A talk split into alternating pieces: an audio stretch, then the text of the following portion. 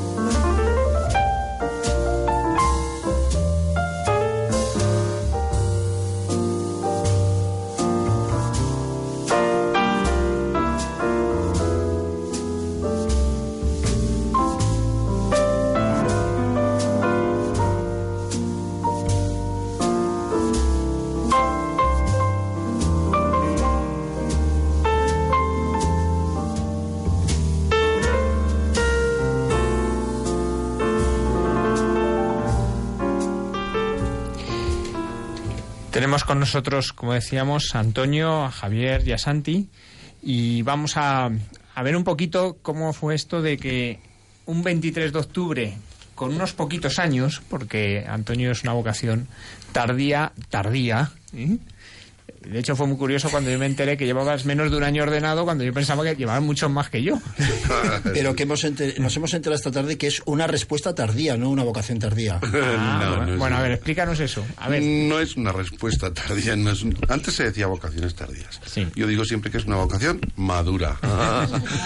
Pero vamos, no digáis, no calléis, tengo 57 años y fui ordenado con 56 de presbítero, previamente de diácono.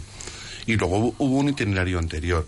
Primero, evidentemente, desde el momento en que tomo esta decisión, respondiendo a la llamada del Señor, el proceso de formación en el seminario, que ha sido un proceso un poco adaptado, evidentemente, porque comprenderéis que a mis años el, proceso no como Javier es formador, él se ríe. Pero bueno, todo está, está ya estudiado en la Santa Madre Iglesia y hay procesos especiales para esto y canónicos. Entonces, bueno, no, lo único que... Yo como ellos también soy un hijo de la Escuela Pía, me he formado con los escolapios y siempre ha habido, estoy encantado y agradecido. Entonces, tuve la suerte también de trabajar siempre en, tiempo libre, en colonias, en campamentos, en catequesis, en la parroquia en la que estamos de, Zaragoza, de San José de Calasán. Y luego hice mis estudios de magisterio. Digamos que he intentado vivir mi vida cristiana laical desde la perspectiva de lo calasancio y de la educación, que cada vez estoy más enamorado. Entonces, en un momento concreto que yo había estado trabajando fuera y tal, digo, bueno, yo puedo hacer algo más. Quizás tenía cierta formación también de base teológica, filosófica. Y en un momento concreto, yo habiendo vivido muchísimo, muy bien, habiendo trabajado a gusto en Suiza, en Francia y tal, piensa, bueno, yo puedo hacer algo más. Entonces me empiezo a plantear que, que, que de alguna manera pues puedo dar una respuesta. Empiezo a dialogar con mis acompañantes, con personas que la diócesis pone a mi servicio, y llegamos un poco por las mediaciones y, esta oración y esta reflexión a decir, bueno, puedo entregarme al Señor de una forma más libre y más generosa. Entonces, bueno, pido el ingreso en el seminario, mi obispo lo acepta, empezamos el proceso y cada día más contento. Quiere decir que he estado en una parroquia en tiempo pastoral maravillosa, la parroquia San Miguel de los Navarros de Zaragoza, y luego como vicario y diácono primero en la de San Ignacio Clemente Delgado, que es un santo aragonés dominico martirizado en la Conchinchina en el siglo XIX, patrono de los misioneros zaragozanos. Y es un barrio nuevo de los clásicos de la periferia de las ciudades, con mucha gente joven, muchas familias. Y allí estamos intentando, co- como decía un gran teólogo, que haya rumor de ángeles en el barrio de Valdespartera, que haya rumor de ángeles y con la respuesta magnífica de muchísima gente de la comunidad cristiana de nuestra parroquia. Y hemos tenido la suerte de que empezamos en una capita pequeña y ahora ya tenemos un gran templo parroquial en el corazón del barrio y nos gustaría ser, y termino como decía Juan 23, que la parroquia sea la fuente en medio del pueblo donde la gente va a refrescarse y a juntarse. Y en, ese, en esa dinámica. Estamos, sigo trabajando en la escuela pública como maestro de educación primaria. No doy la religión, me explico. Yo soy funcionario y a los chicos les evangelizo con las lenguas, las matemáticas, sociales o, cosa divertida, el cura católico del colegio, que todo el mundo me conoce, es el que da educación en valores a los niños que no hacen religión, porque hay una profe de religión que da la clase de religión. Entonces está bien, los que elijan religión les da clase la laica y a los que no elijan religión es sacerdote. eso está bien. Eh, ¿Podríamos decir que, que tu vocación comienza por una llamada a la educación, una llamada a la enseñanza? Sí, yo creo que una gran parte del ministerio sacerdotal es, es enseñar. Y cuando de alguna manera tienes ciertos talentos que el Señor te da para, para el, ámbito educativo, para la empatía con los niños, con las familias, pues yo vi que desde el ministerio sacerdotal nosotros tenemos que educar en la fe. Y cada vez más, ¿no? Lo estoy comprobando. Y entonces digamos que fue un previo, igual que hablamos de pre-evangelización, pues yo creo que este, este carisma un poco vi- vivido desde la, desde la fe, desde esta perspectiva calasancia, de una educación para todos, una educación que transforma las personas y las sociedades, me fue, me fue preparando. Y en un momento concreto, pues, pues el- la ventaja de decir, bueno, estoy libre, puedo dedicarme, el Señor creo que me llama y creo que puedo servir al mundo de la Iglesia, es lo que me, me, me animó. E insisto, es el primer año mm, y estoy cada día más contento. En absoluto, entre comillas, bueno, ¿y por qué tan tarde? Bueno, pues ha sido, el Señor llama cuando quiere, como quiere, de la forma que Él quiere, con las mediaciones que Él quiere. Y luego, bueno, pues eso, yo creo que también en la Iglesia, Javier como formador lo estará experimentando, tendremos que empezar a prepararnos a nuevos tipos de vocaciones. Es decir, seguiremos, afortunadamente, con las jóvenes respuestas a la llamada del Señor, pero el tipo de sociedad que tenemos va generando, y lo estamos viendo, que cada vez son más personas adultas las que también responden a vocaciones como el diaconado permanente, como el, sacerdocio, en- y puedes prestar también. Quiero decir, yo estoy convencido que mi experiencia profesional, personal, vivida, me ayuda a trabajar en el ministerio. Para ti, San José de Calasanz, ¿qué es? ¿Quién es? Es un amigo que me ha acompañado y que me ha hecho ver lo que decía Calasant, que la educación es integral, que la educación realmente, él decía piedad y letras en el lenguaje de, de su época, pero sobre todo, desde una perspectiva tremendamente comprometida, Calasanz, y le creó muchos problemas, apuesta para que la educación no sea privilegio de unos pocos y que no sea como una cosa hereditaria, ¿no? Él era un gran sacerdote de la diócesis de Urgel, había ido a Roma a convertirse en canónigo, cosa muy loable, pero la experiencia de la pobreza del Trastevere, las inundaciones, los problemas de la marginación y la exclusión de la Roma de los papas, provocan en, en él tal conversión que deja su sotana de seda por un tosco sayal. Él no quería ser fundador y acaba fundando una congregación, luego una orden, y pasa de la seda al, al sayal, de los zapatos de charol a las sandalias a, la, a lo apostólico, y fundamentalmente responde al espíritu, porque es el Señor, él, él nunca quiso ser inicialmente fundador de nada. Y luego se dio cuenta que solamente la educación podía contribuir a la liberación de las personas y de las sociedades. Y es, digamos que, ahora que luego hablarán mis compañeros, estamos celebrando 400 años, es un año jubilar, pues que Calasanz es un referente, es el fundador de la primera escuela popular pública. Cuando no existían los ministerios de instrucción pública de educación, Calasanz tiene esa intuición. Ahora, gracias a Dios, la mayoría de los niños tienen acceso a la educación. Bueno, quiere decir que hay algunos que todavía estén al margen, por desgracia, ¿no? Uh -huh. eh, ¿Cómo se vive esa llamada a educar a todos, ahora que ya todos aparentemente tienen educación? Pues mira, yo estoy en un aula o en un colegio donde hay nuevas pobrezas. Está la marginación, la exclusión social, la inmigración, las desestructuraciones familiares. Quiero decir que el, es cierto que la escolaridad está al 100% lo que es la escolarización, pero educar en valores y educar eh, intentando crear un desarrollo total de la persona sigue siendo hoy una necesidad. Aquí y evidentemente en todos los países en menos avanzados y tal, pero nuestras periferias están a veces en barrios donde, por desgracia, muchos niños vienen al cole y el espacio escolar a veces es el espacio en el que el niño se siente mejor, porque tiene tales situaciones exteriores o familiares que con nosotros pueden encontrar en, en, la educación, con los educadores realmente vocacionados y entregados, ellos pueden recibir un alivio a su situación y desde luego un estímulo, porque la, eh, educación se convierte, como decía Calasant, en un arma liberadora, ¿no? Puede romper un poco todo ese esquema en el que solamente unas personas podían acceder a la educación y por lo tanto yo ahora por ejemplo recientemente el Papa visitó la tumba de Lorenzo Milani que creó la famosa escuela de Barbiana Lorenzo Milani un sacerdote magnífico de la diócesis de Florencia que fue muy crítico muy polémico murió tempranamente por un cáncer pero Lorenzo Milani y toda su educación de la escuela de Barbiana cree que dar la palabra a los pobres es la auténtica misión del educado. Y entonces fue un sacerdote ejemplar, insisto, en una reciente visita del Santo Padre a la diócesis de Florencia, hizo especial hincapié en rezar en la tumba, ante la tumba de Lorenzo Milani, un sacerdote magnífico, que ejerció su sacerdocio educando a los niños que el sistema público italiano había expulsado de la escuela. Porque hacerles personas es evangelizar también. Todos los textos del Evangelio Enunciandi y tal insistían en que la progresión, el progreso de los pueblos, el desarrollo económico, personal, contribuye a la evangelización, prepara la evangelización. Antonio, ¿tú cómo muestras el rostro de Jesús a los niños? Eh, porque tú ahora, claro, los domingos y bueno, y a diario, pues tú tienes que predicar, por tanto es, es un modo distinto, pero a esos niños que tienen eh, cuatro, cinco, seis años, ¿no? Eh, ¿Tú cómo les muestras ese rostro del Señor? Yo creo que... ¿Quién es Jesús? Tú cuando les explicas quién es Jesús, ¿qué les dices a esos niños? Yo primero intento transmitirles fundamentalmente alegría.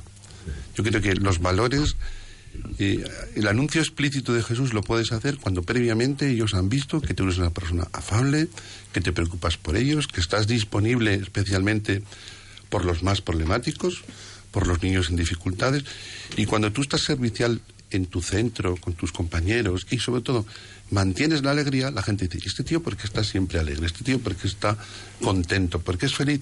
Entonces ya ahí puedes pasar a decir, mira, soy feliz porque me siento salvado, porque Jesús me ama, porque estoy redimido, porque vivo con alegría la transformación de, de cada domingo en la experiencia pascual con la comunidad cristiana. Entonces, cuando hay esas actitudes previas de evangelización, el anuncio explícito viene por sí mismo. Yo en mi clase tengo alumnos evangélicos, ortodoxos, musulmanes, con clases de sus respectivas religiones y, gente muy alejada. Entonces yo creo que intento siempre que el espacio en el que yo estoy, pues lo que decía Santa Teresa de Calcuta, que nadie se vaya de ti sin irse un poco más feliz, un poco más, más contento. Entonces yo creo que por ahí empieza el, el primer anuncio. ¿Qué diferencia hay entre mostrar el rostro de Jesús por la mañana en clase, mientras enseñas matemáticas, por ejemplo, a enseñar el rostro de Jesús cuando predicas en la Eucaristía? Pues yo, yo creo que es un continuum. Realmente insisto cada vez más en que el Señor nos ama y cuando estoy explicando matemáticas sociales, estoy intentando fundamentalmente amueblar cabezas que sean mentes críticas para que vean la realidad y la transformen. Ese es el anuncio del Evangelio. Entonces, evidentemente en un contexto laico, en un contexto de escuela pública, pues mi misión puede, digamos, bueno, muchas veces me quito, no me acuerdo de quitarme el Clerman y llego a, la clase y me dicen los niños, no te has quitado el plástico. pero ellos, ellos saben perfectamente que, en clase yo soy Antonio, pero saben que soy cura. Mm. Pero mm, no les sorprende, o sea, no hay, un, no hay una sorpresa. Y con ellos, por ejemplo, el descubrir en ciertas áreas, en todas las áreas, puedes hacer a través de las matemáticas o de las sociales lo que te dé la gana. Porque si eres capaz de que los niños descubran lo, el famoso método cristiano, ¿verdad? Ver, juzgar y actuar. Que tengan una capacidad crítica para descubrir la realidad y lo que nos dice el Señor, comprometerse en, transformar el mundo, ¿no? Es un poco participar primero de la obra de la creación y de la obra de la redención y de la, y de la, de la resurrección. Luego, evidentemente, en un contexto parroquial eh, las cosas son mucho más, más fáciles porque presupones que las personas que se acercan a iglesias que tenemos abiertas vienen realmente predispuestas. No siempre es así, porque todos sabemos que tenemos muchas personas, muchas familias fundamentalmente centradas en, los sacramentos, pero que a lo mejor la evangelización no, no, está tan claro. Pero luego, por otro lado, creo que el gran desafío que ahora tenemos en las parroquias, nos lo está diciendo el Papa, el mensaje de este mes pasado, la intención del Papa era magnífico, no se trata ya solo de que nuestras parroquias estén abiertas para que la gente entra, entre. Es cómo hacemos, y el Espíritu Santo nos lo tendrá que decir, para que la iglesia esté en salida. Mira, mi barrio es inmenso. Por la mañana cojo el, tranvía y muchas veces pienso, todos estos bloques de viviendas, 30.000 personas, ¿cuántas llegan a la parroquia? ¿Qué porcentaje? Si eres enamorado de Cristo, te, duele pensar que tantísimas personas no se acercan por allí. Entonces sientes realmente el desafío de decir, tenemos que hacer algo y estamos experimentando vías para salir hacia afuera. Pues no sé. Nosotros en Zaragoza estamos pensando vías como el tema de los cursos alfa, la el nuevo proyecto del padre James Malon, cosas que, intenten salir, ¿no? Entonces me parece que por ahí sería muy, muy interesante.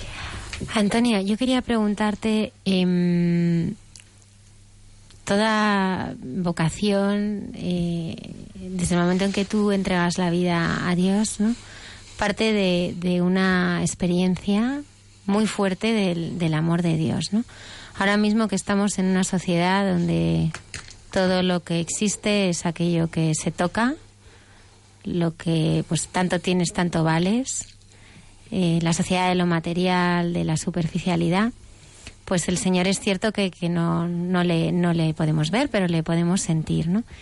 Entonces a mí me gustaría que, compartieras con los oyentes pues aquellos momentos en los que tú especialmente has sentido ese Cristo vivo y has tenido esa experiencia de Dios, ¿no?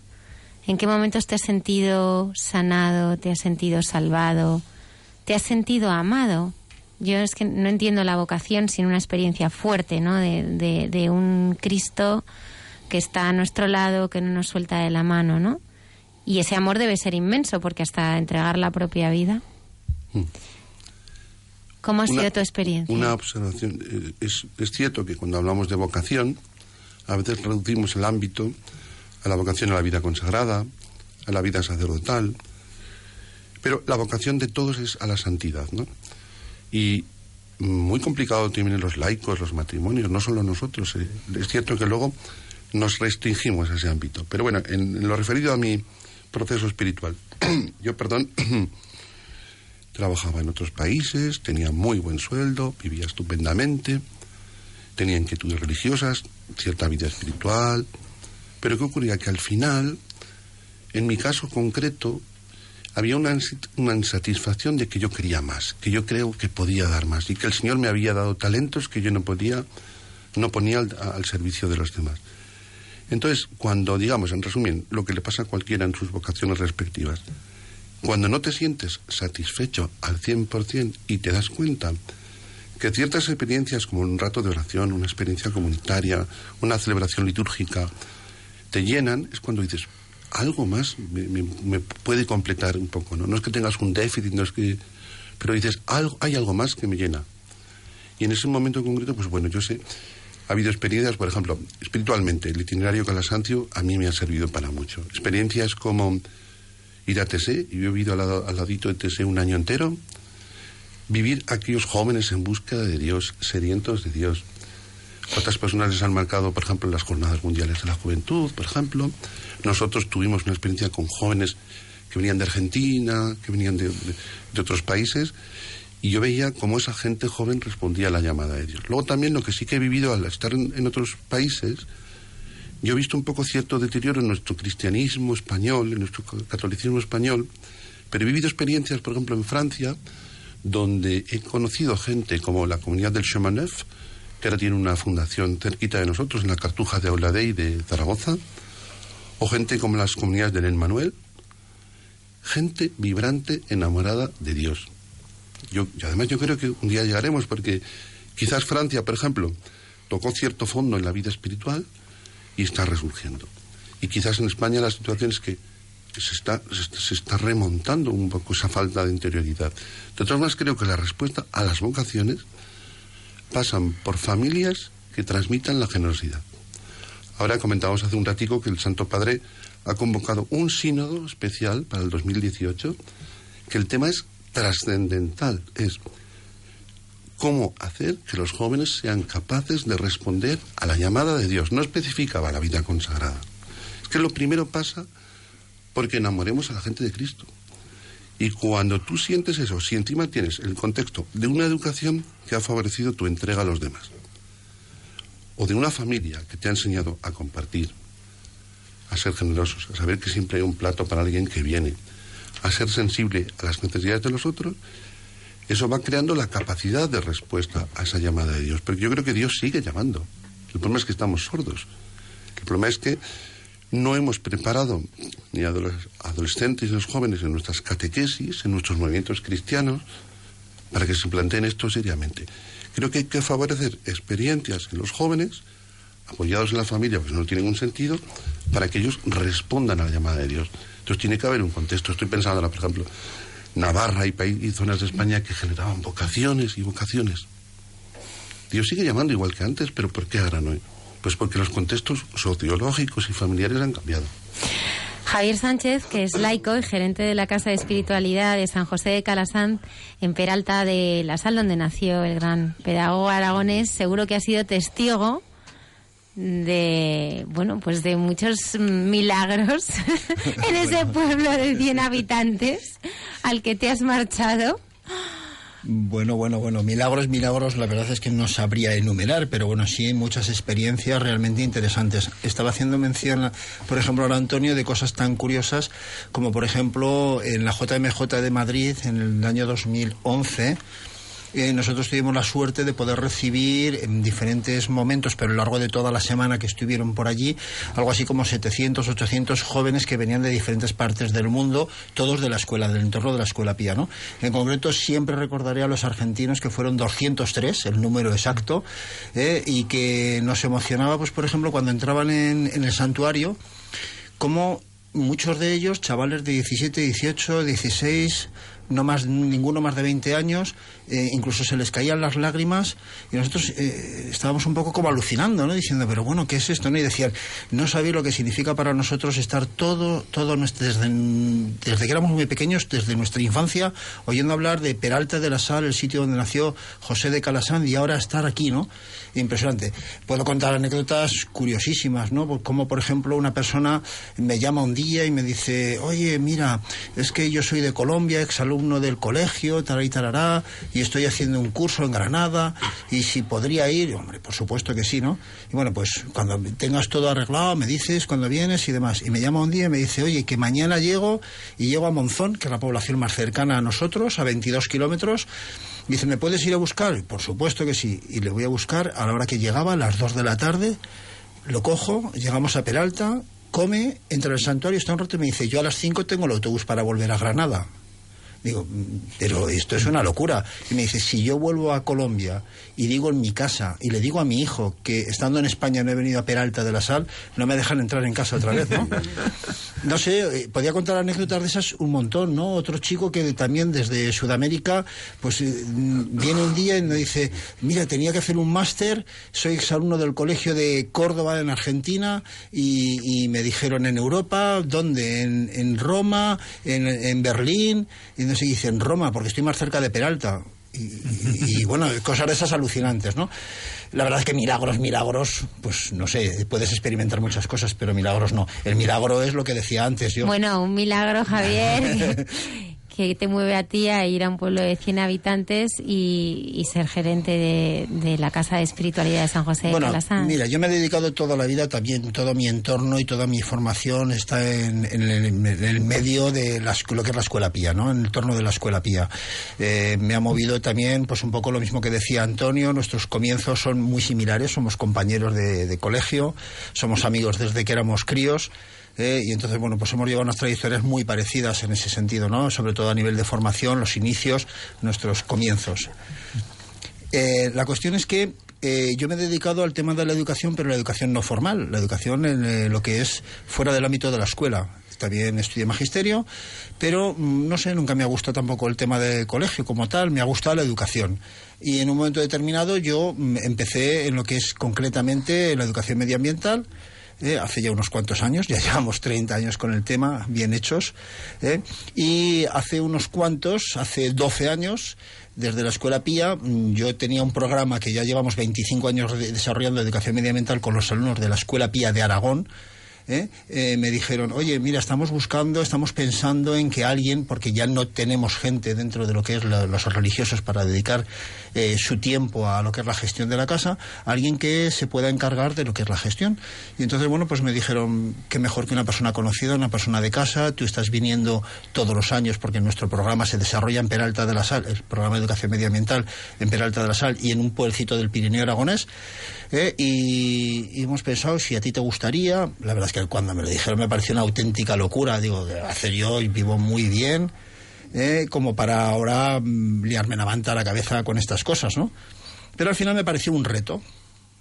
Y bueno, los retos los afrontas y fue un auténtico reto. Dije, bueno, pues si aguanto bien y si lo aguanto, la verdad es que me costó auténtico esfuerzo. ¿eh? Yo soy urbanita total y soy de Zaragoza y me encanta Zaragoza. Mi ciudad es, bueno, un entorno que yo deseo y además, y que siempre que puedo me escapo. Pero, bueno, ahí estamos, aguantando en el mejor sentido de la palabra, porque, bueno, sigue siendo un reto para mí, ¿no? Santi. Sí, antes que me digas, si te parece, una pregunta para Antonio, porque ah, está escuchando, a si te parece. Escuchándole, imagino que a lo mejor algún oyente también se lo ha pensado. Has nombrado varias veces a Calasanz, al Calasancio, a tu vivencia escolapia, itinerario. Y cuando decides ser sacerdote, eh, no decides ser religioso sacerdote escolapio, sino diocesano. ¿Esto es por algo especial o por el, Espíritu Santo te guió por allí? ¿O, o es que eres rebelde también esto? No, o igual ahora, que ahora al vamos decir- a conocer la verdad. Quería amigos, es como si yo les dijera ahora, ¿y vosotros por qué no decidís haceros cura ahora? es que vamos, que ahora responderemos, ya te responderemos. Tiene que haber laicos también comprometidos. Yo me siento vinculado al espíritu de Calasanz como educador y paso un poco, o tomo la decisión de pasar o de, ingresar en un seminario diocesano Pues porque nuestras iglesias locales necesitan muchísimas vocaciones. Luego, por otro lado, yo creo que todos los oyentes son también conscientes de que hay una gran diferencia entre que es la vida religiosa que conlleva una vida comunitaria, mientras que la vida sacerdotal fundamentalmente no es la vida comunitaria. Evidentemente tenemos proyectos de vida en común, tenemos actividades, pero no está, mm, no está lanzada como eje prioritario la vida en común. Entonces yo creo también que nuestras parroquias necesitan también santos y sabios sacerdotes, eso es lo que yo me propongo, y las comunidades cristianas necesitan pastores que, que- que saquen las comunidades adelante. Por otro lado, el carisma calasancio prioritariamente es el ámbito educativo y en el ámbito de una parroquia tocas lo educativo.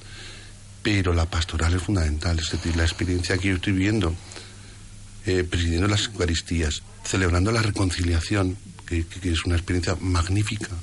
Voy a confesar, por ejemplo, las tardes del domingo en la Basílica del Pilar, y las experiencias sí que son milagrosas, las de conversión y las de maravilloso, ¿no? Es decir, son experiencias que un religioso posiblemente en su aula en un proyecto escolar formal no va a tener. Y yo creía y pensaba que podía completar mi vida apostólica en este ministerio que no exclusivamente en el ámbito escolar, aunque insisto, cada vez estoy más convencido que la labor en las parroquias tiene mucho de educativo, porque mientras no formemos a los laicos, a las familias, no surgirán vocaciones, no surgirán comunidades fuertes. Pero insisto, la gran diferencia, un religioso vive en comunidad y vive su carisma. Un diocesano no está llamado a la vida en común y es mucho más amplio el abanico de, de- de- de actividad pastoral que puede desarrollar. Santi, una pregunta. ¿Tú vas al cine? Menos de lo que desearía. ¿Y qué tipo de cine ves tú? Pues yo, o que sea que me divierta, o que te haga pensar un poquito. ¿Y cine con valores? Por supuesto. ¿Sí? Sí. Oye, ¿sabes, eh, has oído hablar de, de un superestreno que se llama Converso? Efectivamente. En ¿Ah, el, sí? En el AVE esta tarde, que cuando veníamos a- aquí a Madrid, hemos estado hablando del tema, sin saber que parece que hoy nos vais a presentar a nosotros y a todos los oyentes la película. que la presenten ya en... Y la portada de Vida Nueva de esta semana se dedica también a conversos, que en el fondo es lo que estamos viviendo, la pastoral de los alejados. Mucha gente que pues vive lejos, lejos del Señor y que vive experiencias de conversión. Eh, Antonio, te costará mucho eh, lo de las homilías, ¿no? Porque... Oye, pero no. ¿vas a llevar tú la entrevista? Lo siento, os corto. Lucía. González Barandarián regresa con baldosas amarillas.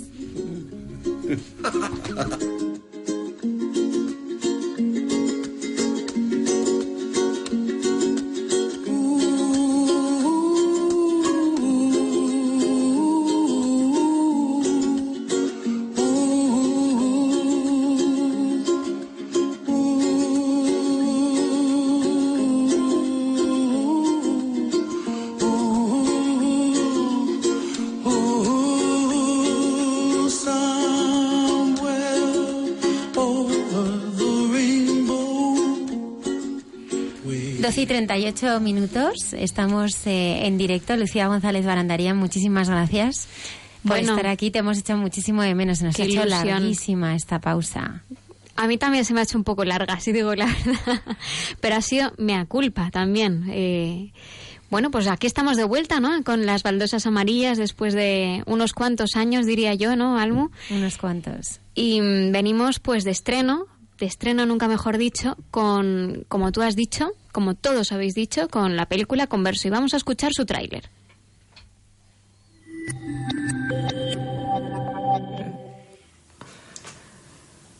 Bueno, grabando. Ay, a ver, corno. Ay, perdón. Venga, venga, venga, ¿eh? el teléfono en silencio, no en modo avión además.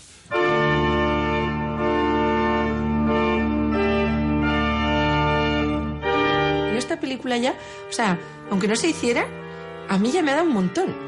O sea, el poder hablar contigo de una puta vez. O sea, que hace se- 2006, hace un montón de años que me pasó esto. Y hasta ahora no habías querido saber nada y te enfadabas. Si esto me dio mal rollo, es porque a mí en tu proceso este de exaltación de tal, Sí. me regalas una Biblia y me regalas una Biblia Ah, con una sí. postal además, con una frase, con esto, que es, yo lo que quiero es que tú seas feliz. Y me acuerdo que María me decía, ay, eh, reza por ti o cosas así. Y era como, ah, qué asco, no sé cómo. A mí me regaló una Biblia y a poco le doy con ella en la cabeza. Sí, estabas con una rebeldía violenta.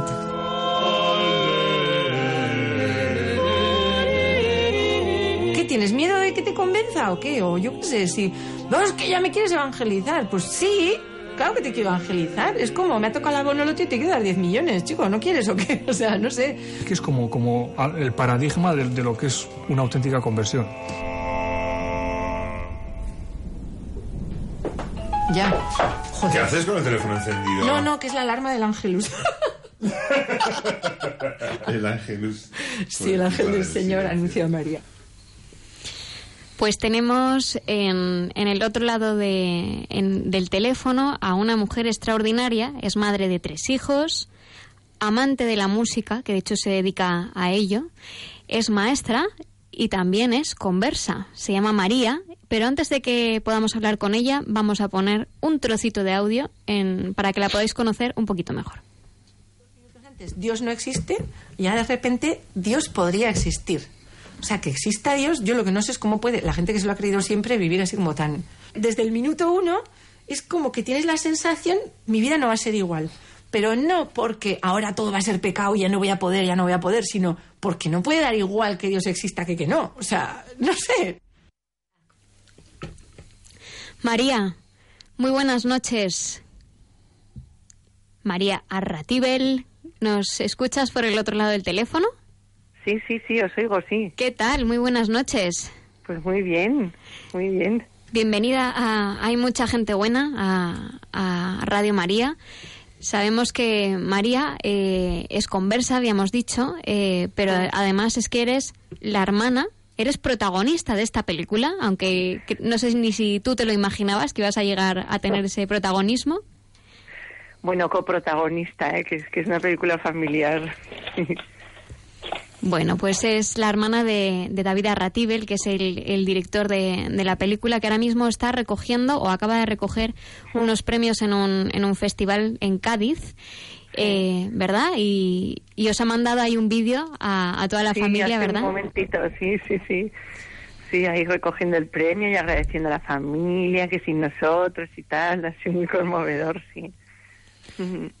María, ¿cómo surge la, la idea de, bueno, de hacer una película? Porque ahora que lo que se ve en el cine son sombras oscuras y venganza 1, 2, 3, 4, etcétera, ¿cómo surge esta idea de, de hacer un cine pues, de conversiones cuando parece que no las hay?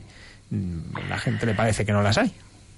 Bueno, es que la idea original, ahí, ahí me gustaría que lo explicara mi hermano, ¿no? Pero no era hacer una película sobre conversiones, porque primero eh, habían estado hablando mi, marido y David, mi hermano, pues con un tema de órganos, de, una historia que no tenía nada que ver con esto. Y en el transcurso de unas conversaciones con mi marido, que los órganos, que tal, se, se fue dando cuenta mi hermano de que en realidad igual le podía salir otra película. Y la película, o sea, fue naciendo conforme se grababa no tenía un plan así muy muy muy claro digamos Mm. María, eh, hablabas de, de que al principio la idea es cómo hacerlo sobre el, sobre el órgano. Para vosotros es muy importante la música, ¿no? sí sí sí muchísimo bueno primero mi marido y yo vivimos de la música que parece una cosa muy rara hoy en día o muy imposible pero él es profesor de órgano y yo soy profesora de oboe y de hecho, bueno, nos, nos conocimos además porque él fue profesor mío, o sea, o sea, en la película porque habría que hacer 20 capítulos, pero bueno, pero sí tenemos un vínculo muy importante con la música y ahora pues pues bueno los domingos pues mi marido toca el, órgano en la parroquia yo canto y tal y, y sí sí es no sé además es un modo de acercarse a Dios precioso no por la belleza Mm. Eh, eh, hoy estábamos hablando, ¿no? Que, que igual que, bueno, pues que hay diversos modos de, de contestar la vocación y que pues ahora hay personas que, pues no, pues después de una experiencia de vida, de una madurez, bueno, pues responden a, a la vocación. También estamos viendo este fenómeno, ¿no? De conversiones de personas en la vida adulta, ¿no? Sí. ¿Cómo es en concreto tu acercamiento a Cristo? Pues, a ver, esta pregunta me suele, me suele parecer difícil, ¿eh? Porque ahora, ¿cómo, cómo se resume esto para que no se aburra la gente? Para- eh, a ver, yo, yo partía de un ateísmo furibundo, o sea, bueno, que ahora eso conoceréis mucho porque todos tenemos alrededor mucha gente, ¿no? Muy mediatizada, yo creo, por, por lo que se cuenta en los medios o en algunos medios de la iglesia, de tal, y con ningún interés por, por lo trascendente, que es, que es lo que suele decir mi hermano también. Digo, pues caerás, porque yo tampoco tenía interés por la trascendencia. Eh, y bueno, pues primero conocí a través de, de mi marido, que entonces era mi profesor de conservatorio, pues a un grupo de gente que, digamos, hablaban de cosas poco habituales, pues el origen del universo, la existencia de Dios y tal. Y, bueno, yo en estas escenas, como se ve en la película, pasé en un primer momento de enfadarme mucho porque mi ateísmo no era un ateísmo, digamos, reflexivo, ni había, me había informado sobre ello, simplemente era una cuestión que yo la tenía cerrada y no me interesaba nada, ¿no? O sea, tenía claro que la gente se había inventado a Dios para, pues no sé, para decir que fulanito iba al cielo cuando se muere, ¿no?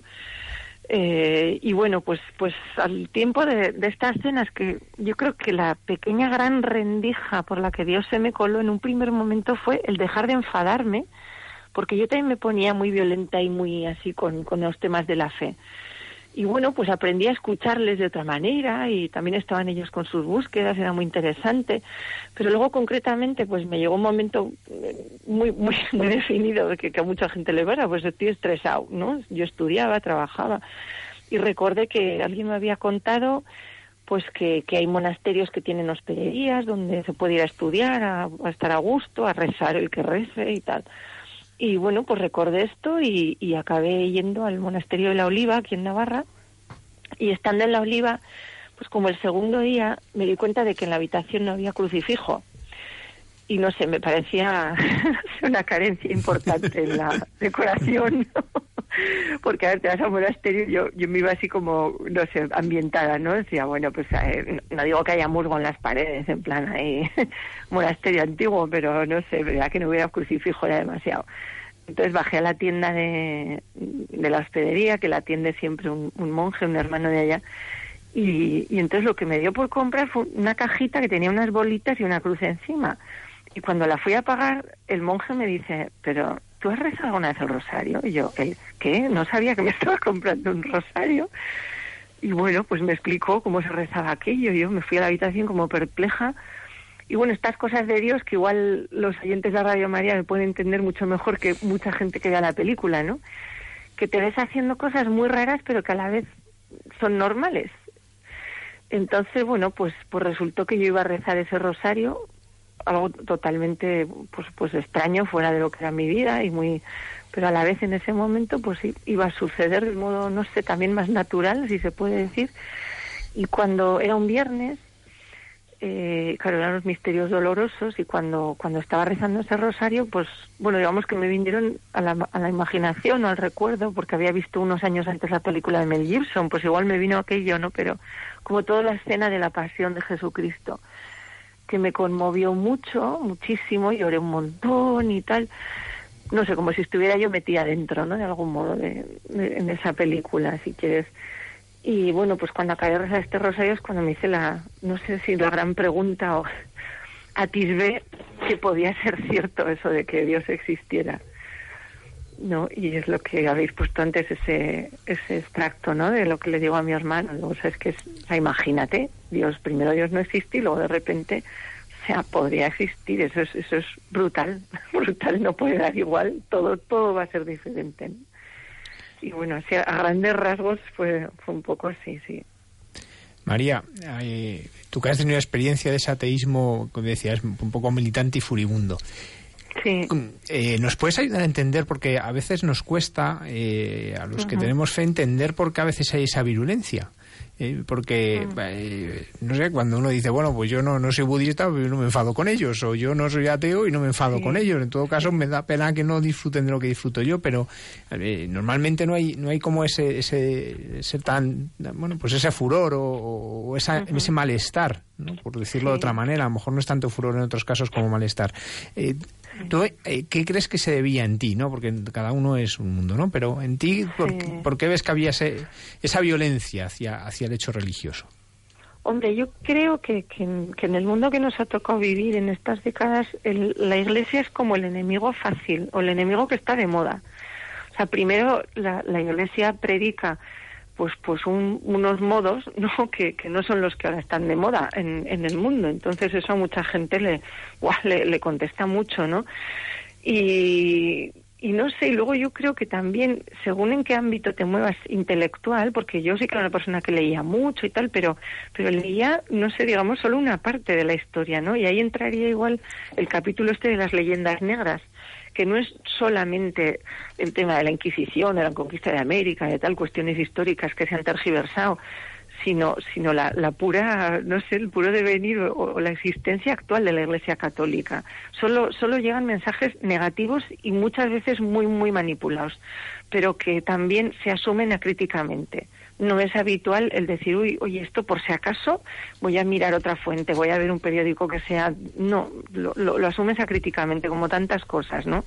De los medios de información. Todos elegimos unos medios y lo que diga ese me lo creo, porque me, me, me da confianza, porque es de los míos. Entonces se te va creando un, eso, un rechazo que además a menudo no tiene nada que ver con una experiencia personal negativa, porque yo no, había tenido nunca una experiencia personal negativa con la iglesia, ni con las monjas del cole, ni con nada de eso.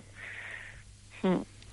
María, eh, un, un converso venía, viene de, de dos sentidos, ¿no? La palabra de tanto de vuestras conversiones de, de la familia como de la especialmente que creo que era el motivo principal de, de tu hermano para hacer la película que vamos a, a explicar que es agnóstico, o sea que tu hermano es el único de la familia que todavía no cree, todavía.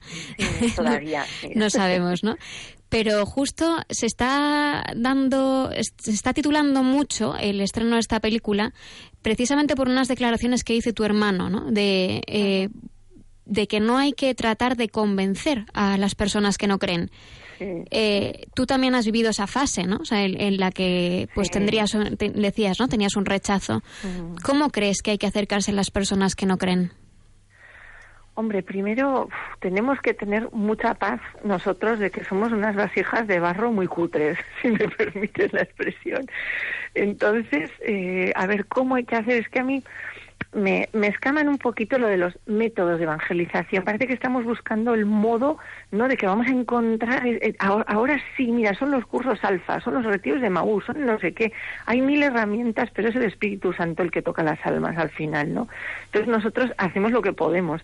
Y a veces nos pasa que, bueno, nosotros en una primera época, claro, estás entusiasmado, te has encontrado con la fe católica, de repente un edificio que encaja en tu razón perfectamente, ¿no? Y Santo Tomás y no sé qué, pero esto, por favor, o sea, si la gente no se lo cree, es porque no se lo han contado, porque no se lo han explicado bien. Entonces, te parece que, que, que, vas a tener el argumento perfecto para que todos caigan, ¿no? Si se puede decir así. Entonces, claro, acabas siendo a veces un, un auténtico plasta, una cosa de que nosotros estuvimos en, en una primera época en la familia, pues pues eso, que, cada vez que teníamos una comida familiar estábamos ahí, no te digo con las cinco vías de Santo Tomás, pero vamos, en un plan un poco así, y eso pues a veces le, eh, pues resulta agresivo, o sea, a la otra persona pues, pues no le apetece que, que le quieras imponer tu cuestión, ¿no?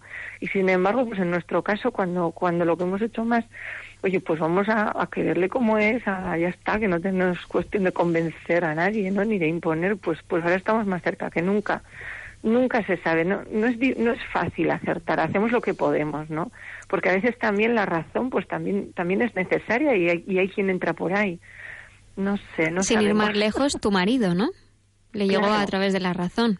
Es bonito Claro. porque en esta película se tratan distintos temas de distintos modos de acercarse a Dios, ¿no? A través de la conversión. Sí, sí, sí. Y a través de la razón, a ver, nosotros tenemos pues casos alrededor en, en esa esa cuadrilla, como decimos aquí, ese grupo de amigos que con los que teníamos aquellas cenas y tal. Bueno, pues en ese grupo ha habido varias conversiones también. Y, y la razón ha tenido mucho que ver, ¿no? O los argumentos que, en un momento dado pues podía dar mi marido de algo que estaba leyendo, de algo que sabía. O sea, que, que, que bueno, cada, a cada persona Dios le habla en su lenguaje, ¿no? Igual eso se ve también en la película, en, en cómo somos cada cual y por dónde Dios nos ha entrado. Yo quería hacer, si es posible, una, una reflexión, una reflexión en el sentido de que eh, estás hablando de la razón, pero estoy experimentando que cada vez más me da la impresión de que es la belleza lo que acerca a Dios. Se ha hablado un poquito antes, una, una referencia, pero cómo hay ciertos grupos que están dándose cuenta que lo estético, lo plástico, lo artístico, la música, para mucha gente son una vía de acceso a Dios, que es la suma belleza. Porque el discurso racional vale para cierto tipo de personalidad, pero lo que pasa por el corazón, por el sentimiento, creo que es que es fundamental. Solo, solo una reflexión que estoy conforme os estoy oyendo, ¿eh? porque iremos a ver la película, por supuesto, pero me parece que eh, esa vía de la belleza y del afecto y es fundamental. O sea, yo- y cuando hablamos, por ejemplo, de que siempre los, los, los pontífices están insistiendo de, con Benedicto XVI a la cabeza del año de la fe, la fe es el encuentro personal con Cristo. ¿no? Entonces, ese encuentro personal es más que racional. O sea, y no, no ignora lo racional, pero hay otros elementos que tienen, que pueden, que pueden ayudar a que ese encuentro personal que te cambia te- Sí. se produzca realmente. Pero sí, sí, es muy interesante lo que estáis contando. María, yo quería también... diría, y perdona, que, que Dios de todas formas te sana la razón. Hay un momento, puede ser previo o después de la conversión, ¿no? En el que, en el que de repente todo el edificio de la fe va encajando en la razón. Y es porque Dios te la ha sanado de alguna manera.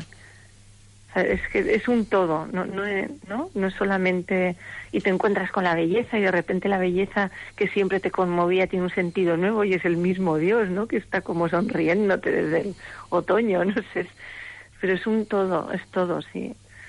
Perdona, Lucía, que vas a decir. No, no, eh, yo tengo curiosidad por saber qué es lo que pasa, porque claro, tu hermano está en, en, un, en un momento en el que estaba, pues, vosotros, vuestras conversaciones giraban siempre en torno a la fe, porque vais cayendo como chinches uno tras otro. Y, pero hay- llega un momento en el que de repente se acerca y dice, quiero grabaros. Y, y, y vosotros, ¿cuál es vuestra reacción? Quiero grabaros y qué, sobre qué. Porque en- inicialmente iba a ser a, a tu marido Raúl, ¿no? Sobre, sobre la fe y sobre los órganos, pero de repente eso pasa a convertirse en otra cosa completamente diferente. Sí.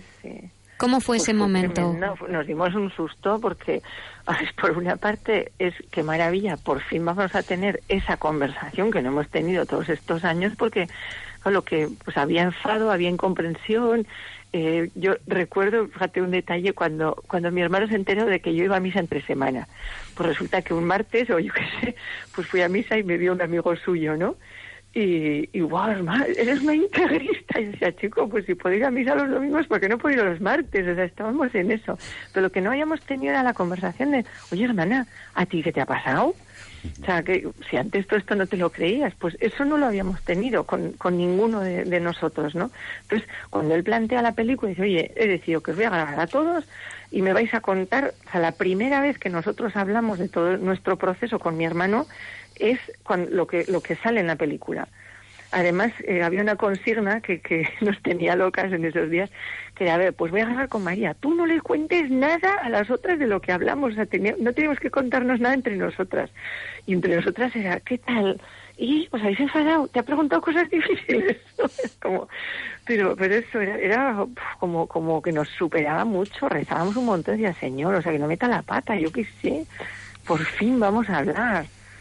Era muy emocionante, la verdad. Entonces, realmente, tu hermano lo que sucede es que cuando quiere entender lo que está pasando, lo hace del modo en el que se sabe expresar, que es a través del cine. Sí, sí, sí.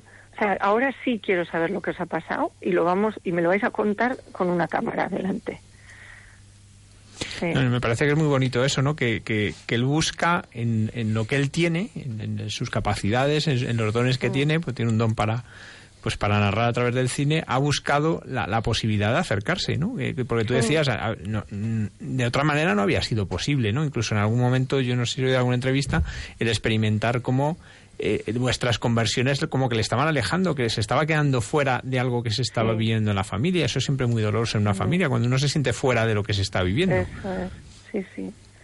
Sí. Y él, él como, como, pues bueno, no lo hemos podido entrevistar porque entre otras cosas está recibiendo premios, muchísimos, ¿no? Porque está siendo, sí, sí, está siendo, pues muy, muy, muy, muy alabada por la, por la crítica, ¿no? Y por el público. El premio que recogía hoy era precisamente, lo había votado el público. Así que.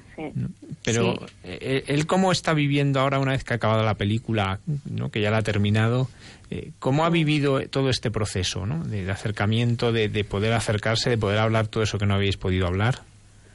Hombre, para nosotros la película ha sido una maravilla. O sea, aunque pues que lo digo en, la pel- en, en el tráiler, que por cierto tengo que decir que en tres horas y media que hablé con mi hermano, solo dije un taco y me lo ha sacado del tráiler.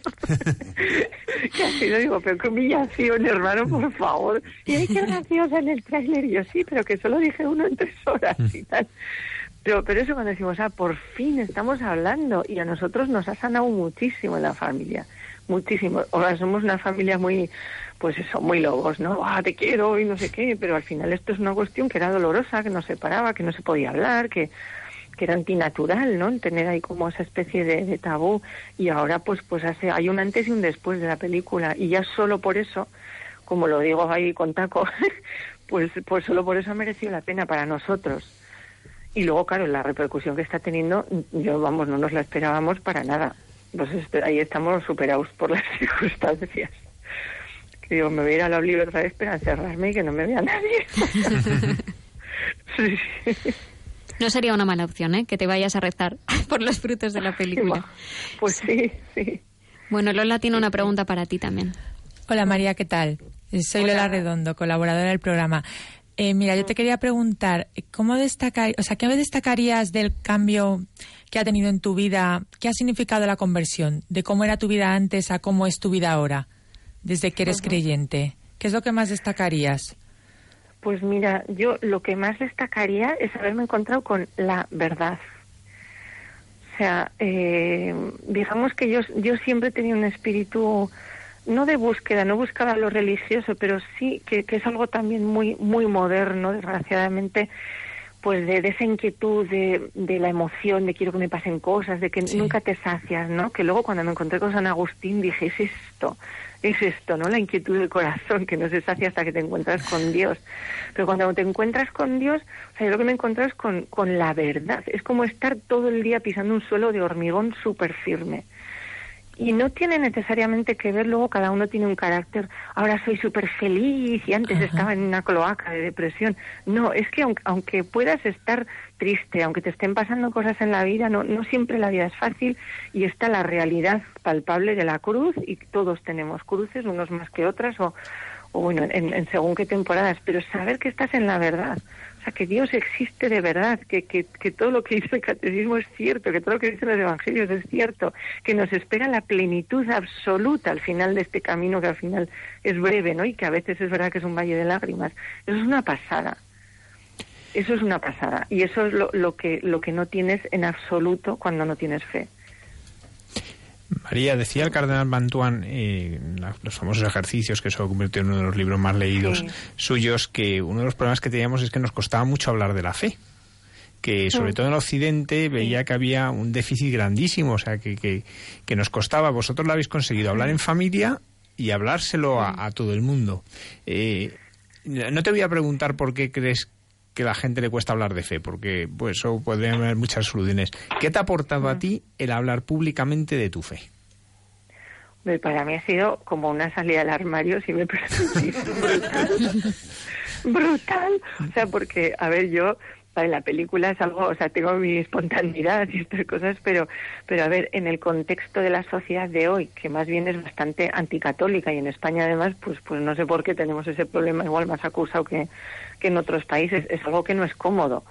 O sea, no es tan fácil empezar a decir a la gente, no, es que ahora yo voy a misa los martes y rezo el rosario y, ¿no? Entonces, bueno, pues pues la gente te va conociendo, van sabiendo, pero claro, de repente sale esta película, mira, fueron a verla, cuando, el primer montaje que hizo David, que, que era un poco más corto, eh, lo fueron a ver dos compañeros de trabajo y pues se quedaron absolutamente alucinados, llevan trabajando conmigo siete, ocho años y no se habían enterado de esto. Y, y uno de ellos al cabo de unos días me dice, oye María, pero esto que te ha pasado a ti, ¿le pasa a más gente?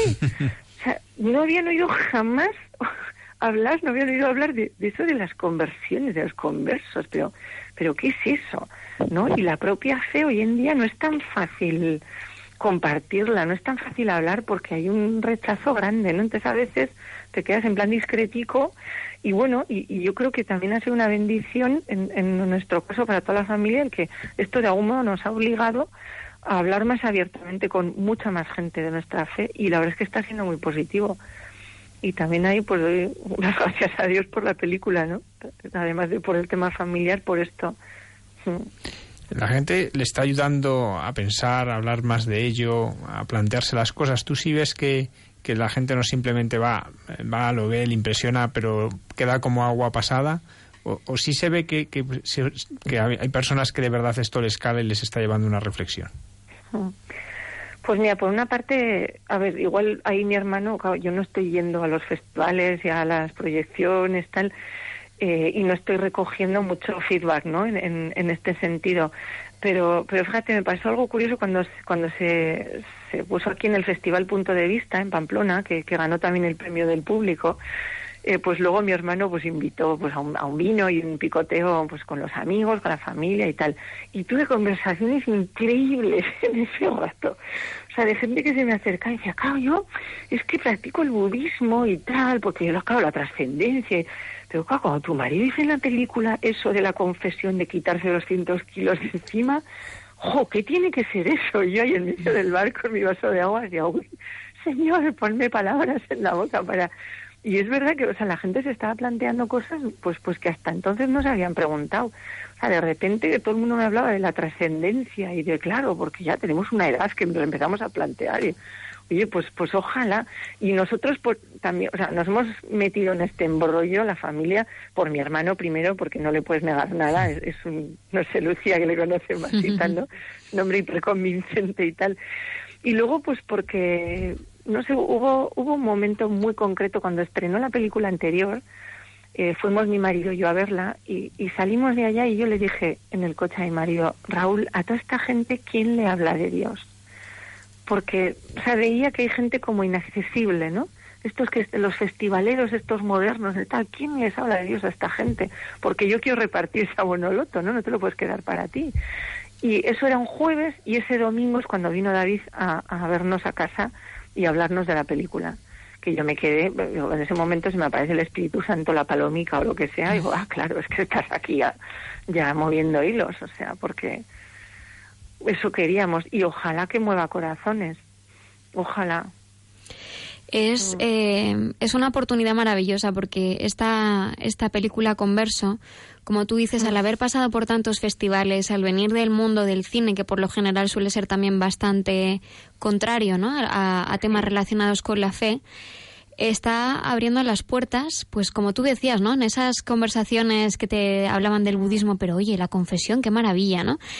Em, yo sí que, eh, como he podido estar en, en varios de los pases previos, sí que veo unas mm, reacciones comunes a, a todos, ¿no? Eh, de hecho, me encantó porque hubo un, un pase para críticos en la que lo normal es que vayan críticos de cine, pero en este caso, pues también fueron críticos que hablaban de, de o que trabajaban en medios religiosos, ¿no? Y se daban unas conversaciones maravillosas, porque los unos no, no sabían en qué trabajaba el de al lado, ¿no? Y empezaron a hablar de, de la espiritualidad, de la trascendencia, de... Sí, entonces se dan oportunidades para, para poder hablar, ¿no? Y imagino que a partir de ahora, María, eh, a partir de la semana que viene, que es cuando se estrenan en las salas de, de toda España, eh, te vas a encontrar con más conversaciones todavía, ¿no? Sí, sí, sí, sí.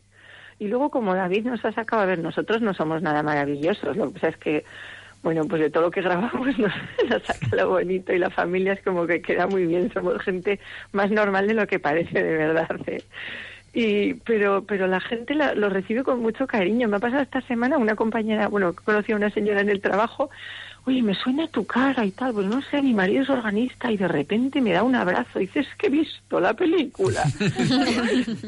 Eh, vale, pues qué bien que te ha gustado y tal, allí metía en los brazos de la señora. Digo, "Uy, pues, pues no sé, la- parece que la ha conmovido, ¿no? Pero, pero eso nos pasan cosas muy curiosas y sí, se provocan conversaciones que no hubieras tenido nunca y que ves, o sea, constatas y te habrá pasado a ti, Lucía, cómo realmente hay una sed de Dios enorme.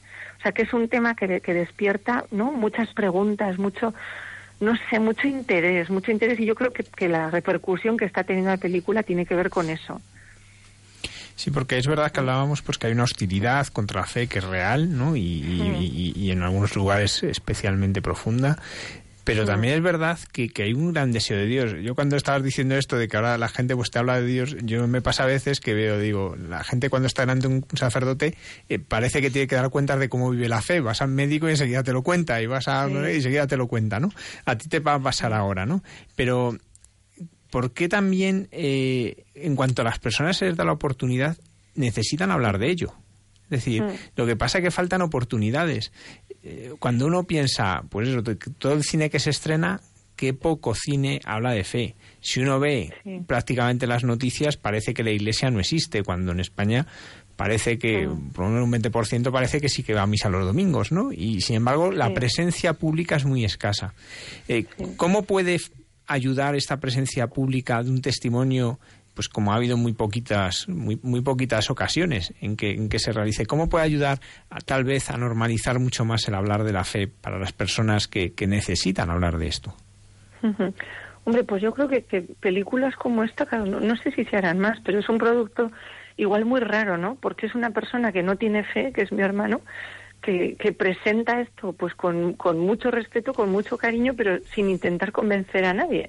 Igual eso ha despertado mucho más interés que, que igual películas que están dirigidas más a un público ya convencido, ¿no? Que, que la gente no convencida es muy difícil que vaya a verlas. Bueno, María, yo me gustaría profundizar en algunos aspectos de la fe, ¿no? De tu fe, ¿no? Ya que eres tan valiente que se lo has contado al mundo entero, pues ya contarlo en la radio es mucho más fácil. Y más Ala, hasta ahora, que es propia de las intimidades y de las confesiones, ¿no?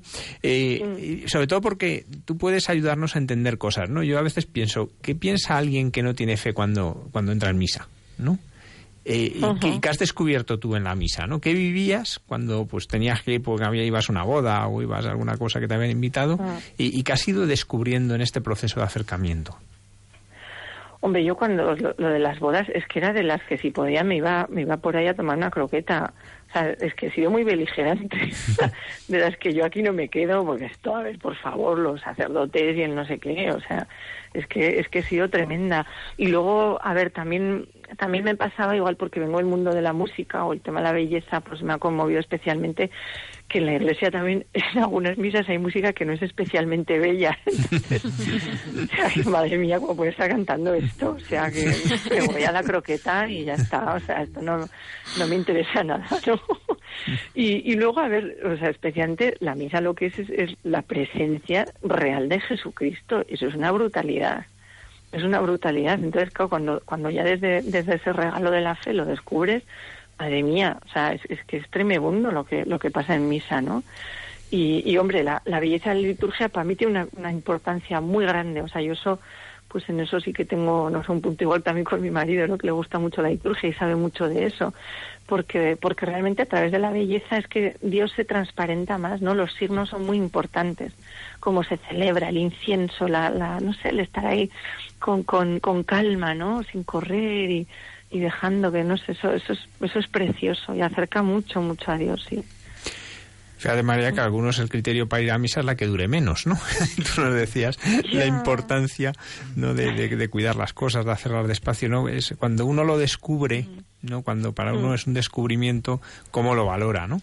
Y nos hablabas de que tu marido hablaba de los 200 kilos de la confesión, y la confesión para ti, ¿qué es? Buah, para mí la confesión ha sido una maravilla. O sea, encontrarte con el, con el perdón, es que, y además, a mí el, el proceso mío, o sea, si, si el, este episodio, ¿no? Que os cuento de, de la oliva, tal, eso fue, por cierto, que no sé si lo digo en la película, fue un 8 de diciembre, ese viernes en, en la oliva, la Virgen nunca está lejos de, de las conversiones. Eh, pues luego como en, como en el mes de febrero así yo ya necesité yo confesarme o sea no fue que, que, que un sacerdote me tuvo que decir oye pero claro la vida que llevas pero tal no yo es que o sea era tenía perfectamente claro que, que Cristo me había estado esperando en un sagrario muerto de asco 36 años y no había hecho ni caso y que le había dado la espalda o sea la conciencia de pecado me la dio Dios no sé poco a poco no y entonces yo necesité confesarme y, y desde la desde la primera vez hasta la última o sea que la confesión ha sido siempre una maravilla sea, una maravilla. Yo no me he encontrado nunca con esos curas que parece que dan miedo, que no sé qué, no. O sea, yo siempre me he encontrado gente majísima, acogedora. O sea, muy, muy, muy bien, muy bien. Es precioso eso. Es precioso. Y además es una terapia maravillosa. Yo creo que, que me conozco mucho más ahora que, en toda mi vida junta porque te obliga a esa conciencia, esa vivir con un poco con conciencia de examen, ¿no? Ojo, pues voy por aquí, me está pasando esto, iba, pues si tengo una envidia, pues si, si estoy hablando no sé cómo, ¿no? Y, te, te ayuda a, a verte mucho más, mucho más. Y no es algo acogotante, no sé, que luego, oh, estoy pecando todo el día y caigo en depresión. No, es que soy humana, ya está, pues, pues más vale que me quiera así débil el Señor, porque si no, la llevo clara. María y María y la Virgen, eh, ¿cómo, Sí. cómo has ido descubriendo la maternidad de la Virgen? ¿Cómo ha sido tu acercamiento a la Virgen? ¿no? Porque es verdad que en todos hay un acercamiento al Señor, pero a, eh, a la, a la vez, en paralelo, hay un acercamiento a la Virgen. En algunos casos Sí. la Virgen que le lleva a Jesús, en otros Jesús quien presenta a la Madre, en otros, bueno, ¿cómo ha sido el tuyo? A mí más Jesús me presenta la madre, porque yo, yo me encontré con ese Jesús que sufría por mí, que, que, que había hecho todo eso por mí, ¿no? Con un amor inconcebible, ¿no? Si se puede decir. Y lo de la Virgen al principio me costaba un poco, porque yo lo que tenía detrás, que yo soy navarra, los navarros somos así como secos, ¿no? O sea, seguramente si, si un andaluz viene a, a la procesión que hacemos aquí el Viernes Santo, ¿sabes? Dirías, por favor, qué tristeza de gente, ¿no? Pero claro, a mí, a mí digamos, los folclores en torno a la Virgen me costaban muchísimo. Decía, esto no sé, hay la gente loca con las estatuas estas y tal, no sé, me, me costaba mucho. Entonces necesitaba encontrarme con una Virgen, no sé, como humana, ¿no? Con la mujer Virgen. Y esto también lo recibí como una gracia enorme en una vigilia de la Inmaculada, que me acuerdo que estaba en la parroquia, y cuando el sacerdote al final de la misa pues se rezaba la oración de la vigilia, decía, y ahora pues pedid por la intención que queráis. Yo decía, por favor, dame encontrarme contigo, Virgen. O sea, dame encontrarme contigo. Y cuando acabó la vigilia, es como, como si no, no verla, porque no, no, yo no tengo visiones ni tal, pero decir, la Virgen era esa mujer dulce, madura, reflexiva, no sé, callada y, y buah, o sea, indescriptible. De repente es como si me la pusieran enfrente y dije, esto es, esto es. Y ahora le digo mamá, o sea, ahora sí. Y hay veces, no sé, pues que, que, que puedo estar mal, que, que, que me desespero con lo que sea y me cojo el rosario y digo, mamá, sácame de esta.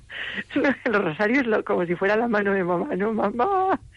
Y, y eso, y ahora es, absolutamente mamá y su corazón inmaculado, y hice la consagración y tal, y, y a veces digo, Virgen, que soy tuya y tal, pero, pero todo eso, o sea, realmente yo lo recibo todo como dones de Dios. O sea, la fe, eh, a ver, digamos, puede haber habido en la, en la vida de una persona o no un episodio, pues como lo mío en la oliva, o no sé, vi la Virgen entre destellos de luz. Pero para mí lo más sobrecogedor de, de haber recibido la fe es cuando va pasando el tiempo y veo que de- del modo más natural me creo cosas que jamás me había creído. Y no sé qué me ha pasado. Perdón. María, el otro día, hace dos semanas, entrevistábamos al arzobispo de Pamplona, a vuestro arzobispo, y le preguntábamos por las Javieradas. ¿Tú has hecho la Javierada? Perdón. ¿Tú has tenido Eh, oportunidad sí, de hacerla pero, pero la hice de joven sin enterarme de nada. y luego he estado, que ahora ya tengo hijos pequeñitos que no podemos andar mucho. Y entonces, bueno, pues pues he estado un poco en la etapa final con los niños, tal, pero pero poquito, todavía no, no nos hemos acercado mucho, la verdad. Y, y para ti, San Francisco Javier, ¿quién es? Le hemos preguntado por la Virgen, pero ahora hay que preguntar por, eh, por A mí el hay, hay una frase de San Francisco Javier que me encanta, que dice que con la humildad todo se consigue. Padre Antonio. María, yo dos preguntitas te quería plantear. Eh, la primera, siendo Navarra, ¿tú qué lectura haces del fenómeno de, de ese descenso de vocaciones en Navarra que dio tantas sacerdotes religiosos y religiosas, misioneros? Y segunda, relacionado con el tema de conversos. Eh, eh, yo hace poquito he estado en, en, en La Oliva, porque un profesor nuestro escolapio, el padre Cecilio La Cruz, que ahora está en Puerto Rico, sufriendo Sí. también por el, por el huracán, es de, de allí, de Murillo el Fruto, de al lado, ¿no? Y decías, yo tuve la experiencia en ese monasterio cisterciense, la Sí. estética, la belleza, la música de esos monjes, ¿te ayudó? Ese Pues rezar sí. las completas cuando todas las luces están apagadas, Sí, cuando entonar la salve regina o el subtum presidium. ¿Crees que eso puede también y favorecer experiencias de que, que- que preparen para la conversión? Sí, y además a mí, a mí lo que me impresionó mucho en un primer momento cuando fui a la Oliva eh, fue, claro, sales de- del mundo del siglo XXI, ¿no? Ese moderno, entretenido, no sé qué, y de repente llegas a un sitio donde hay personas hoy en día conscientes y racionales, con la cabeza en su sitio, que pasan toda su vida metidos en, en- en un monasterio entre cuatro paredes, si se puede decir, por bellas que sean, dando gloria a Dios, rezando. O sea, eso me, me impresionó mucho, aun, aun cuando llegué siendo atea, digamos, pero dije, jo, esto es algo serio, ¿no? Que, que, que haya hoy gente dispuesta a esto. Entonces ya, o sea, te metes en un sitio al que no vas a jugar, desde luego. O sea, no, no, allí no, no, no creo que nadie se pueda permitir reírse de eso. Porque, porque es gente, jo, que es inter- y gente muy buena, además, que luego les conoces y es muy conmovedor, muy, muy conmovedor. Y la, y la primera pregunta que me hacías, sea, sobre la, la es que no he entendido muy Sobre- bien, pero de como, como me, han, me han- me han interrogado sobre mi proceso vocacional, curiosamente, yo he pensado que tú eres navarra y, rara era la familia navarra que no tenía un hijo religioso, sacerdote, misionero. Quiero decir que des- desde Navarra, ¿tú cómo ves eso? ¿Cómo cre- ¿Crees que es que Dios ha dejado de llamar? ¿O no hay respuestas posibles? ¿O qué, qué ha ocurrido? Si, puede- si se puede valorar, ¿eh? Ya, hombre, no sé, yo creo que, que en Navarra no nos hemos librado de que, de que nos coma el mundo, ¿no? O sea, no sé, la, la sociedad se ha mundanizado muchísimo, muchísimo. Y entonces, pues, pues de padres muy religiosos, a ver, aquí tenemos además un, fenómeno muy curioso de, de generaciones que eran carlistas, la mayoría, ¿no? Y, y- y, bueno, con, con la fe como, como de en bandera, pues de ahí han salido luego nacionalistas ateos en, en las siguientes generaciones, no, no muy lejanas, ¿no? Pues es, es un proceso, no, la verdad es que o sea, es, muy difícil valorar eso. Yo creo que hay, que hay muchos factores ahí, muchos factores. Y que no se, no se ha sabido mantener. A ver, yo en mi familia concretamente no, no tuvieron una, una vivencia de la fe positiva, igual de críos. A mí lo que me transmitió mi padre, por ejemplo, tal, era, era bastante duro lo que, lo que les contaban, como de mucho miedo.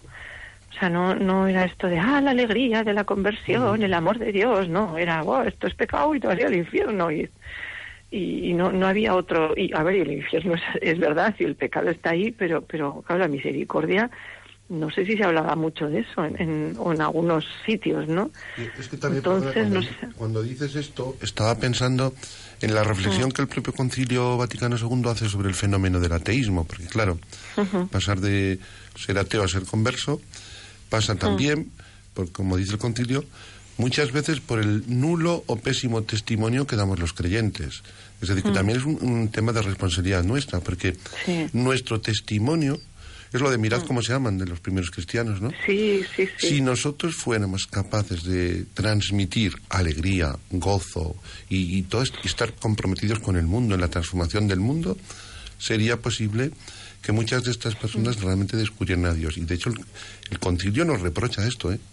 Al hablar de los Mm. distintos ateísmos, nos dice que muchas veces el ateísmo está generado por nuestra falta de, de vivencia de la fe. Sí.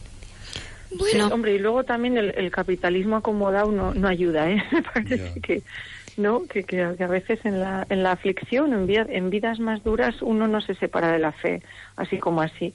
Pero cuando la vida nos va muy bien, en lo material, en lo emocional, en tal, pues parece que Dios no hace falta, ¿no?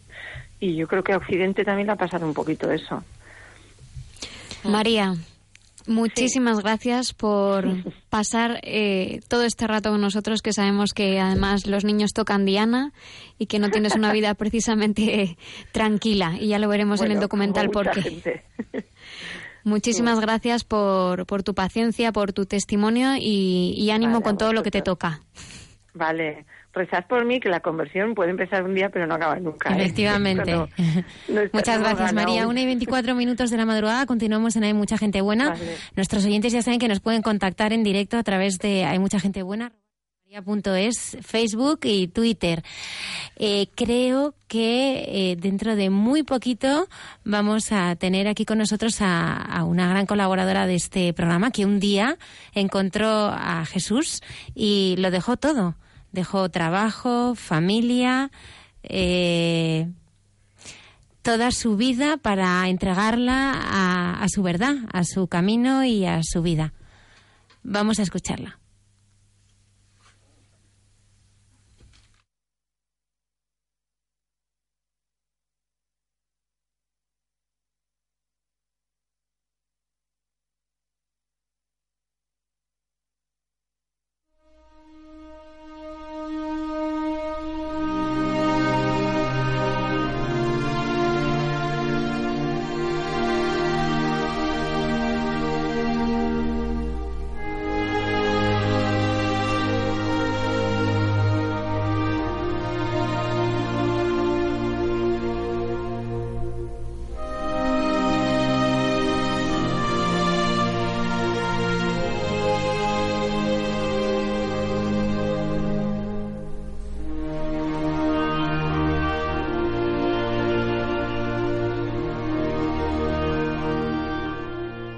En su angustiosa vida, Rebeca y Vitrus tuvieron que tomar una terrible decisión. Tenían que separarse. Tenían que separarse porque sabían que si los terroristas de Boko Haram que les estaban persiguiendo les alcanzaban, matarían a Vitrus y esclavizarían a los demás. Rebeca y Vitrus eran de un pueblo del norte de Nigeria, de Baga. Un día les avisaron que llegaban los terroristas de Boko Haram y en su día tomaron esta decisión. Rebeca corría junto con sus hijos Zacarías de tres años y Jonatán de uno, y fue alcanzada. Fue alcanzada porque apenas podía correr porque estaba en un avanzado estado de gestación. Al ser detenidos fueron llevados a un campo de entrenamiento de terroristas. Allí se los obligaba a trabajar como esclavos y trataron de esclavizar también sexualmente a Rebeca. Rebeca se negaba radicalmente apostatar, se negaba radicalmente a entregar su cuerpo y por eso las palizas, las humillaciones eran constantes. Fruto de estas palizas, perdió al hijo que llevaba en su seno. La presionaban duramente, incluso la obligaban a arrodillarse mirando a la Meca y a inclinarse. Y ella en cada inclinación repetía, Jesús, te amo, te amo, Señor Jesús, en el nombre de Jesús. Incluso cuando la forzaban a rezar el tabix, esa especie de rosario que se utiliza en el Islam, ella en cada cuenta repetía un Ave María. Como ella no cedía a las presiones, como ella se mantenía en esa dignidad, un día cogieron a su hijo mayor, de tres años, y lo arrojaron al lago para que lo viese morir ahogado. ¿Cómo estaba Rebeca? Qué sufrimiento tan inmenso. Había perdido a su marido, había perdido a su bebé, ahora perdía a su hijo. Sin embargo, ella no perdió la esperanza. Su fe se mantuvo inquebrantable. Su fe era aquello que le estaba ayudando a no perder en medio de ese infierno la esperanza. Pero también sucedió que fruto de las violaciones quedó embarazada de uno de los terroristas. Tuvo que dar a la luz a ese niño sola y sin ayuda ninguna. Pero ella se mantenía en esa esperanza y ella nos lo cuenta. Soy católica. He sobrevivido a dos años de torturas en un campo de entrenamiento de terroristas de Boko Haram. He visto cómo han matado a mi hijo y he sido madre de otro, fruto de la violación de un terrorista. No negaría a Jesús por nada en el mundo. Ni un solo día me he apartado del amor de Dios. Siempre ha estado conmigo. No pudieron separarme de mi fe, a pesar de la violencia ejercida contra mí por no convertirme al Islam. Fruto de esa esperanza, fruto de ese no doblegarse, un día descubrió la posibilidad de huir y la aprovechó. Escapó con su hijo. Verdad que estuvo perdida bastante tiempo, estuvo desorientada, sin comida, pero por fin encontró un lugar en que la acogieron. Después pudo reunirse con Vitrus, su marido, que no había fallecido, había logrado escapar. Y ahora, La familia vive en un campo de desplazados en Maiduguri, junto a otras 25 familias. Y ese niño, fruto de la violación, ha sido bautizado con el nombre de Cristóbal. Ha sido aceptado por Vitrus como hijo suyo. Y cuando Rebeca le mira, en vez de recordar todo el horror pasado, lo que recuerda es cómo ha sido cuidada por Dios, cómo Dios en medio de ese infierno logró sacar vida. Por eso Rebeca, Vitrus, sus hijos, son esperanza.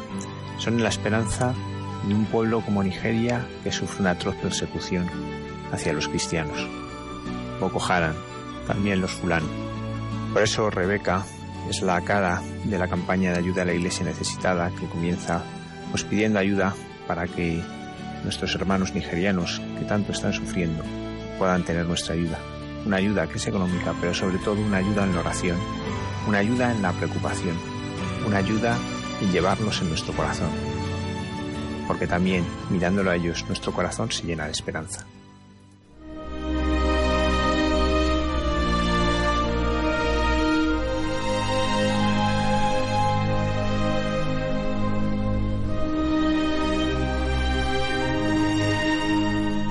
Paloma Yado estaba preparada, pero se nos ha colado la sección del padre Javier Mairata. Sí, vamos, el testimonio de Rebeca se ha podido escuchar el martes, estuvo en Madrid eh, hablando de su testimonio, eh, también se lo ha escuchado en alguna cadena de radio, porque es la campaña que Ayuda de la Iglesia Necesitada está realizando ahora, llamando la atención especialmente esta persecución que hay en, en- en Nigeria.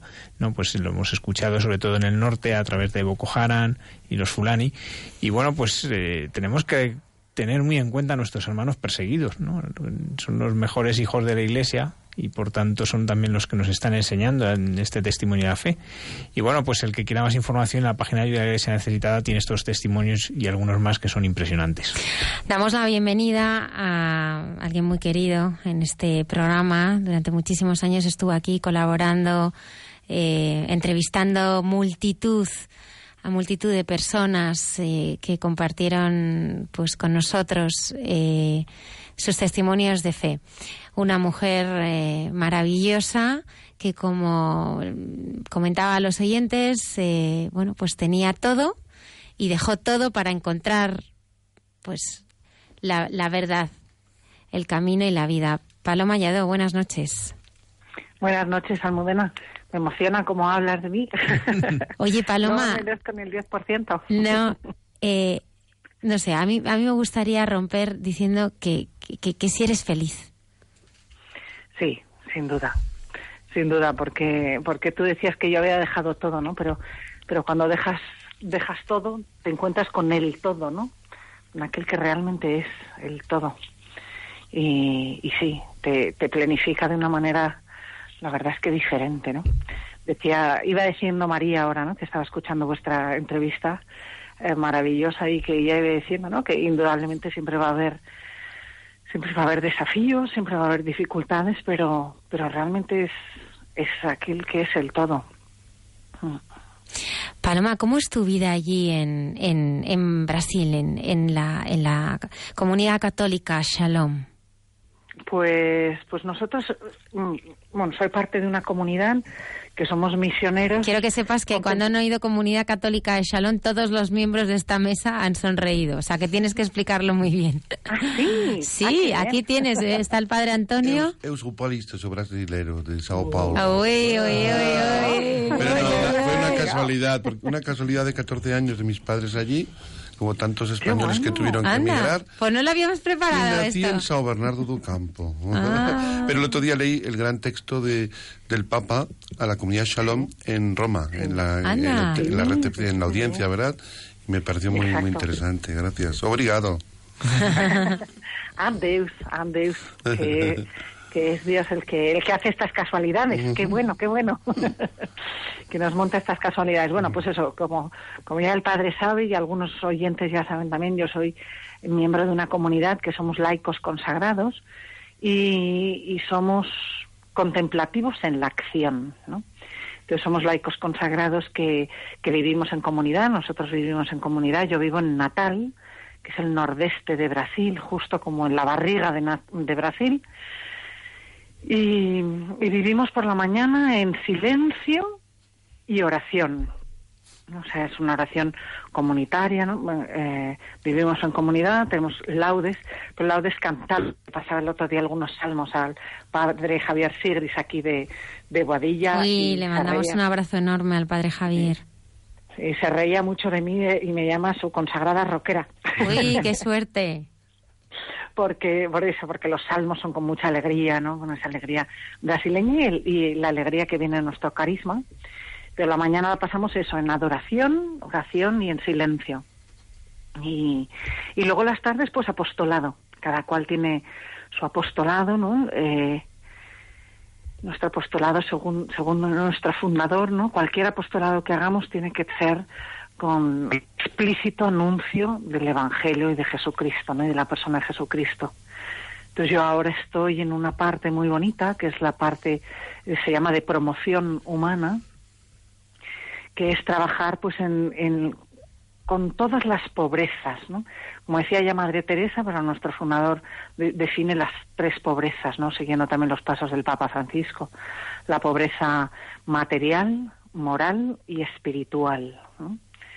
Y bueno, en este trabajo de promoción humana pues encontramos mucha pobreza moral, mucha pobreza espiritual y sin duda mucha pobreza material, ¿no? Trabajamos pues en barrios deprimidos, con, con personas que han caído en, en adicciones a drogas, prevención para que los chicos no caigan en esos programas de drogas, ¿no? Queremos ahora montar un programa de, de fútbol para los chicos de 12, 13 años y que a través de ahí rescatarles de, las calles y ponerles en, unos días a jugar al fútbol, otros días a estudiar y tal, ¿no?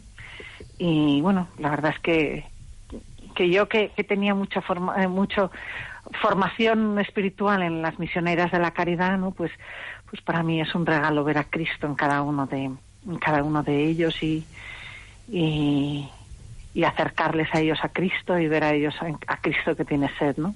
Es muy bonito. Paloma, el 26 de septiembre a las siete y media, yo creo que, que se va a movilizar eh, gran parte de la población española y quiero que nos lo cuentes. Sí, sí, sí, sí. Iba, iba escuchando a María antes y la verdad, y lo ha dicho el padre también que ha hablado, ¿no? Eh, Dios habla muchísimo a través de la belleza, ¿no? Y a través de la música, como nos decía María, ¿no? Realmente a través de la belleza, a través de la música.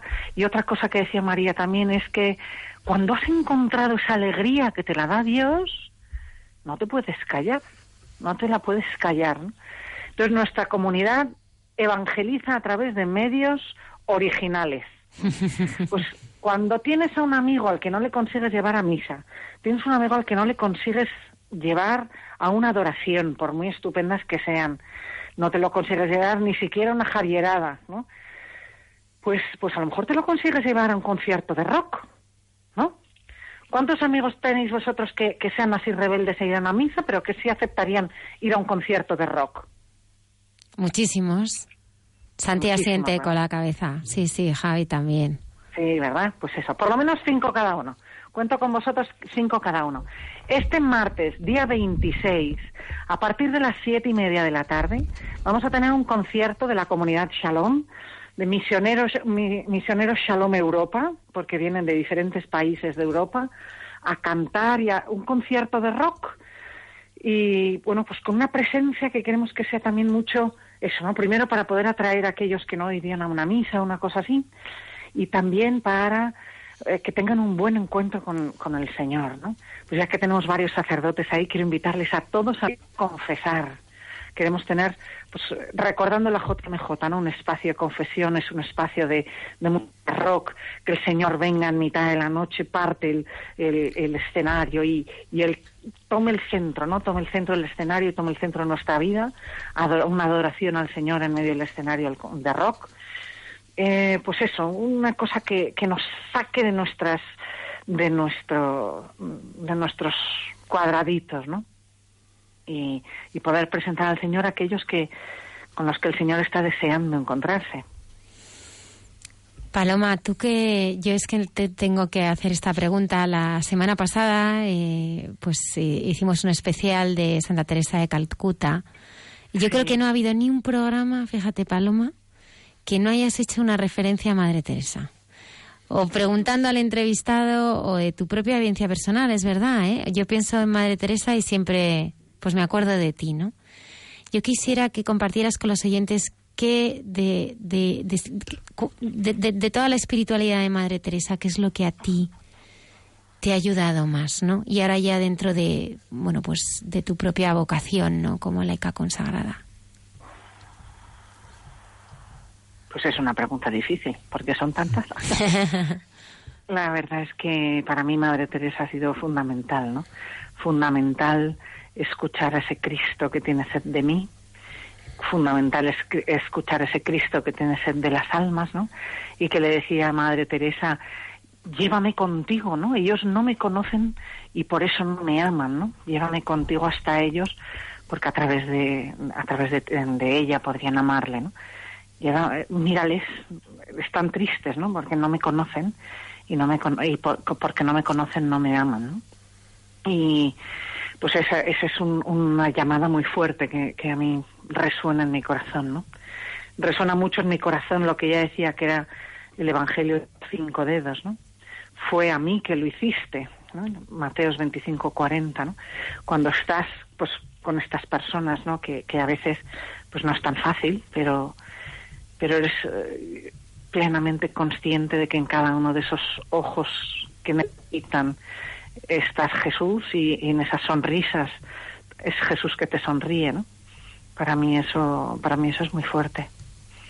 Y no sé, la verdad es que yo tengo el blue par en el corazón, sí que lo llevo muy grabado a fuego.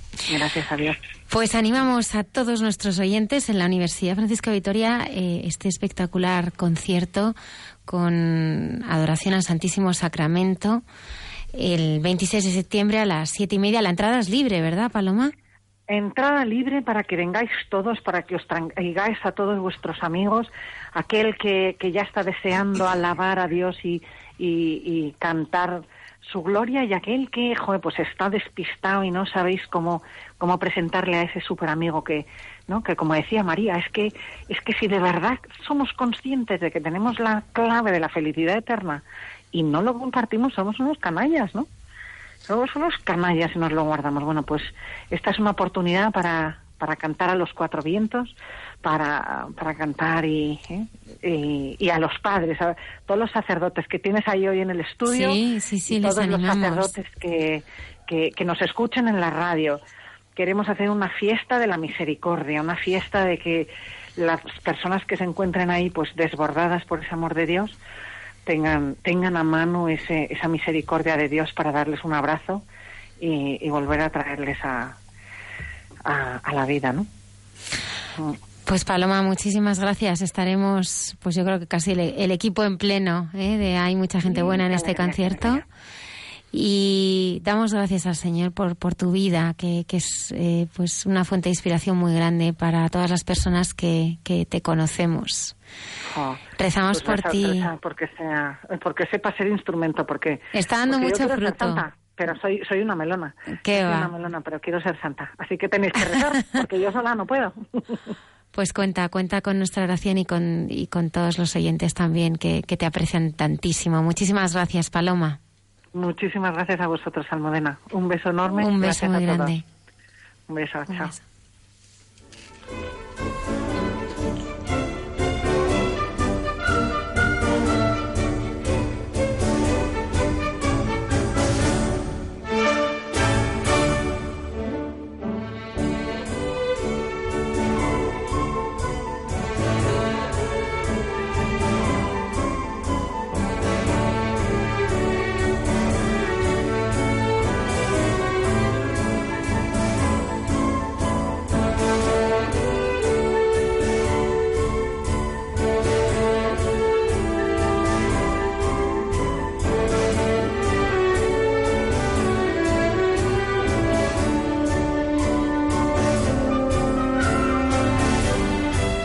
Santi Javier, me vais a tener que cantar, y también el padre Antonio me vais a cantar en directo, ¿eh?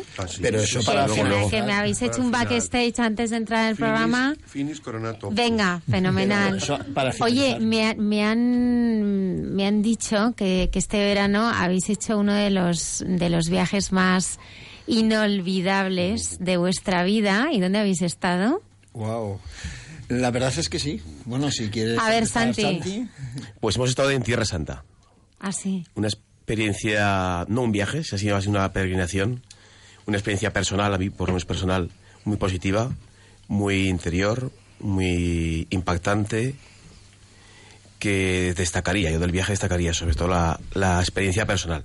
También es verdad que ha venido aderezada porque hemos podido compartir con un grupo de 49 personas este, esta peregrinación, personas muy positivas, muy activas, de diferentes edades, de diferentes lo- localidades, pero que más yo creo que todos íbamos más o menos a lo mismo y eso también ha favorecido. Pero si tuviéramos que decir algo, pues bueno, yo resaltaría mi experiencia personal. En ¿Y cuál ha distintos sitios. En distintos sitios, pues para mí uno de los sitios más eh, bonitos fue en Belén, en la cueva de Belén. Porque además, bueno, tuve la suerte, porque estábamos pegaditos a la cueva de Belén en la casa de los franciscanos, tuve la suerte de poder estar eh, solo en donde nací Belén un minuto y medio o dos, porque bueno, hay mucha gente y eso no. No por eso, pero vamos, ese rato que estar solo, pues me, me llegó me llegó muy profundamente, ¿no? Y luego el Santo Sepulcro, que también tuvimos posibilidad de ir varias veces y como estábamos muy cerquita también, pues a última hora de la tarde y sin aglomeraciones y poder estar ahí donde Jesús estuvo y resucitó, pues son experiencias personales, no porque sea el sitio que hay allí, pero sí que a mí me llegaron, ¿no? Aparte de, pues bueno, pues el río Jordán, pues a mí también es un sitio que, me, pues, que a mí me llegó, ¿no? Pero son- fueron 11 días, parece, 12 eh, de experiencias personales día a día, teniendo que soportar a algunas personas en el viaje, que bueno, ya sabes, también hay que tener Bueno, paciencia pero en esto estas de las cosas. peregrinaciones, paciencia, paciencia. yo me imagino que debe ser algo como, como durísimo, ¿no? Te debes levantar Eso sí. prontísimo. Eso sí, eso hay que es verdad que a las 6 de la ¿Cómo- madrugada todos los días en, en verano. Vamos, ¿Cómo que- te despertabas, Javier? Bueno. ¿Tú te despertabas Con sueño, pronto o llegabas con tarde siempre? No, tarde siempre no, alguna vez sí. no, con sueño. La verdad es que eh, es muy duro, ¿eh? esto de los viajes organizados. Muy duro, pero realmente, digo, mm, merece la pena. Merece la pena a todos los niveles. Merece la pena económicamente. Creo que es mucho más barato ir en un grupo organizado que ir por tu cuenta. Merece la pena porque conoces todos los lugares. Merece la pena porque te explican gente que realmente sabe lo que te está explicando y te está transmitiendo. Merece la pena porque ha sido una auténtica experiencia, como decía Santi, el grupo que nos hemos juntado. Para mí ha sido mm, una cosa que me ha, mm, me ha hecho profundizar mucho más la gente con la que hemos compartido. Un elenco desde un niño que este año está empezando primero de secundaria hasta unas señoras que venían desde Colombia, que eran yo creo las más mayores del grupo, encantadoras, por ahí, por ahí más o menos. ¿Eh? Eh, todo el grupo de, de edades que os podéis imaginar y sobre todo gente bastante joven. Y además, bueno, de todo esto yo destacaría nosotros, yo tenía clarísimo, clarísimo que para mí iba a ser un viaje interesante por la gente con la que iba. Antonio, Santi, y porque también, que creo que ha sido la guinda de, de, la peregrinación en algún aspecto, que hemos tenido también la compañía de otro año más, que aunque nacido en Nicaragua sigue viviendo en Zaragoza desde hace seis años, siete ya, eh, que es Noel, es un anglicano, es un presbítero anglicano, el que hay en Aragón, y que, bueno, pues nos ha dado también una dimensión diferente de ecumenismo, en donde hemos podido compartir la fe, eh, en toda su profundidad con persona con otra persona que es de otra confesión no de otra confesión de otra iglesia cristiana también no entonces bueno pues hoy no nos ha podido acompañar hubiese sido una experiencia también interesante que estuviera hasta aquí pero yo creo que todo el viaje realmente ha sido un auténtico mm, privilegio una, una experiencia profunda de fe Antes Santi nos hablaba de alguno de esos lugares. Para ti, ¿cuál fue, o cuál- qué lugares han sido más, eh, te han tocado más el corazón? Me han tocado muchos, muchos, en diferentes momentos. Probablemente de los tres que estamos aquí, yo he sido siempre el más escéptico. En todos los aspectos, probablemente, ¿no? El más duro de corazón, se puede decir. Sí, sí, es verdad, es verdad. en dance, dance. Eh, y probablemente he venido el más tocado, en ese sentido, ¿no? Eh, ha habido muchos momentos. Yo, por ejemplo, cuando estábamos en la barca, ese rato de un minuto de silencio para mí fue auténticamente profundo. Hay otros, otros lugares en donde han sido muy profundos, pero a lo mejor no tanto por el sitio en sí, sino por el contexto en el que estábamos, ¿no? no sé, es que eh, no, enumeraría tantos que la verdad es que casi prefiero no enumerar ninguno. A, a mí, Porque- a mí me, impa- me impacta siempre, es mi tercera vez, especialmente Cafarnaún. Todos los relatos de Cafarnaún los veo luego en la, en la liturgia de otra manera. Y luego mm, Nazaret, el sí de María, eso es, es clave. Y también yo quiero que recordemos con mucho cariño al grupito de mexicanos que teníamos, que, fueron deliciosos, deliciosos Y magníficos. Y, y la verdad que ha sido un grupo diferente, ha sido una peregrinación diferente. Luego decir que íbamos tres curas, íbamos el padre Javier y yo, nos acompañaba el guía Maggi, y entonces las concelebraciones han sido muy tranquilas, muy sosegadas, muy diversas, y realmente yo creo que el Señor nos ha tocado. Y, y sobre todo, en el caso que- de Javier y y Santi, que era su primera peregrinación, es que luego todo en la Eucaristía, la palabra de Dios tiene otra lectura, cuando puedes situar, pues dejó Nazaret, fue en Karim, eh, el mar de Galilea que decía ahora Javier, ¿no? Mm, eh, Es impresionante. Yo creo que todo creyente debería pasar por, por, el, por el quinto evangelio, o sea, realmente. Me fastidia darte la razón, pero la tienes. la verdad. Y, y además esta peregrinación ha sido, hacía dos semanas que había habido el conflicto en las Sí, salas sí, mezquitas sí. Y la gente decía, ¿y dónde vais? ¿Y dónde vais? Pues hay seguridad, vamos, mucha más seguridad que en otros muchos sitios, había una tranquilidad, la pena es que había pocos peregrinos, por tal Sí, vez quizás- perdón. Una cosa que creo que es importante porque hoy además es el último día de celebración del año nuevo hebreo, el año 5778, el Rosh Hashanah. También descubrir, que creo que eso tendríamos que potenciarlo, la fe de nuestros hermanos mayores, las raíces judías de nuestra vida cristiana. Porque hemos podido, ¿verdad? Hoy mismo yo he encargado aquí en la Librería Internacional un libro francés, Las raíces judías de la misa escrito por un sacerdote francés. Y es que muchas veces dices, anda, pero si eso es una oración hebrea la que estamos haciendo en el ofertorio. Y creo que eso es muy bueno. Y el, el- Santo Padre, los tres últimos papas han insistido mucho en, en este carácter judaico, de el origen judaico de nuestra fe. Una y 51 minutos, todos eh, los eh, viernes eh, queremos dar la mano al sufrimiento de la mano de César Cid.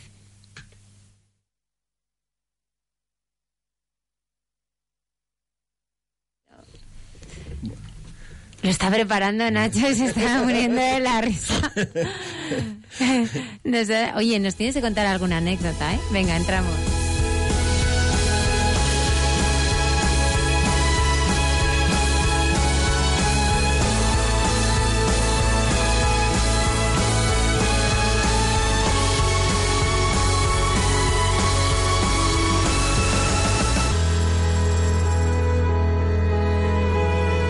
Escucha y consuelo.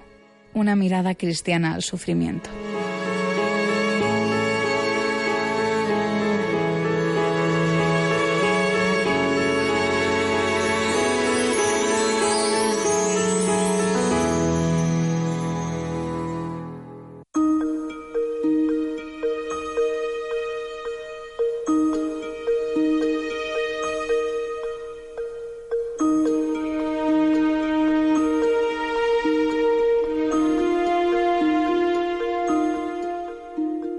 Paz nueva.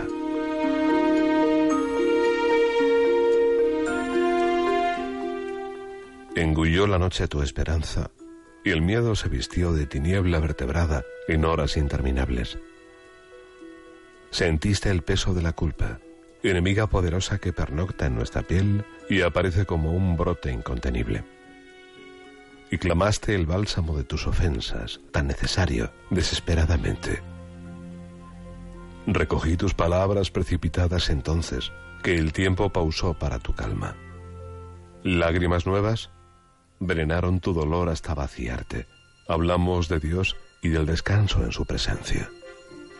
Adviertes, me dices, una paz nueva, un sentir plácido y clemente, tal vez partículas invisibles de eternidad, desprendidas a voluntad, la de Dios, para nuestro consuelo. Y oramos juntos para dar sentido a tu vida, hermano, por cada amanecer indiferente, por cada noche solitaria. No temas, la tormenta ha pasado. Cuando abras los ojos de nuevo, sentirás el rocío en una nueva piel. Y una lluvia ligera mojará tus párpados suavemente, hasta hacerte sonreír para siempre. Adiós, hermano.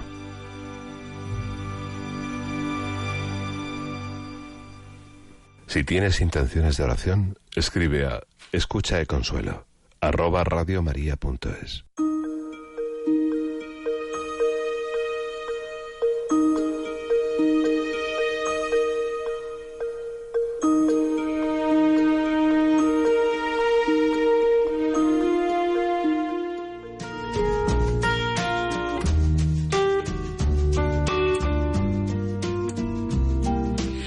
quedan ya minutos para terminar este programa y no podíamos hacerlo de otra manera más que con la historia de gente buena y la música de- del pelotón maño. Así que Lola, vamos. En uno de los foros de Internet más importantes de España sucedió una bonita historia de generosidad. Uno de los usuarios vio que otro había colgado en un foro un anuncio que rezaba Cambio mi colección de libros por una silla de ruedas. En el anuncio, Juan, un jubilado de 65 años, explicaba que estaba a la espera de una operación de cadera y por serios problemas de movilidad no podía salir de casa. Su precaria situación económica le impedía comprar una silla de ruedas para desplazarse y sus familiares más cercanos en paro tampoco podían ayudarle.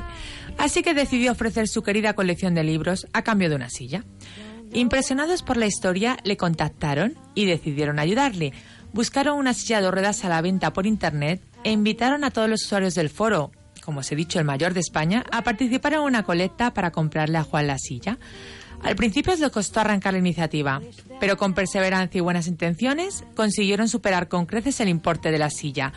Juan ya tiene su silla de ruedas con la que puede salir de casa y para agradecer a los usuarios que participaron, les puso a disposición su colección de 800 libros.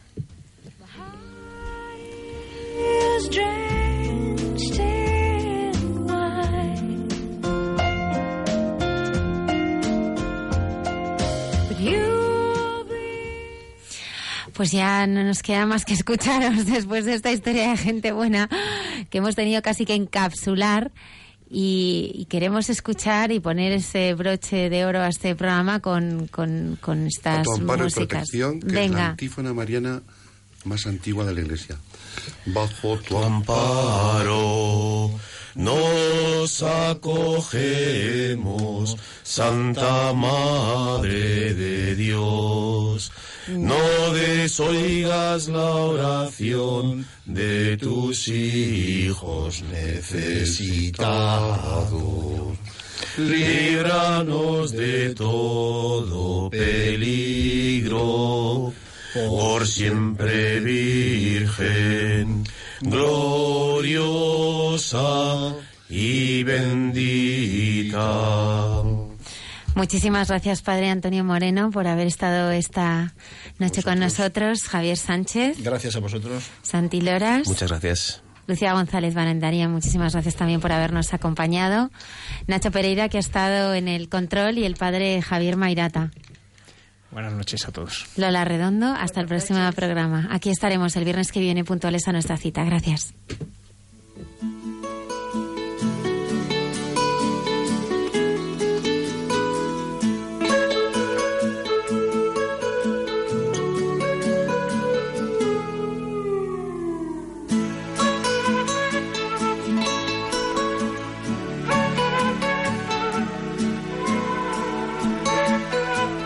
Y así finaliza en Radio María. Hay mucha gente buena.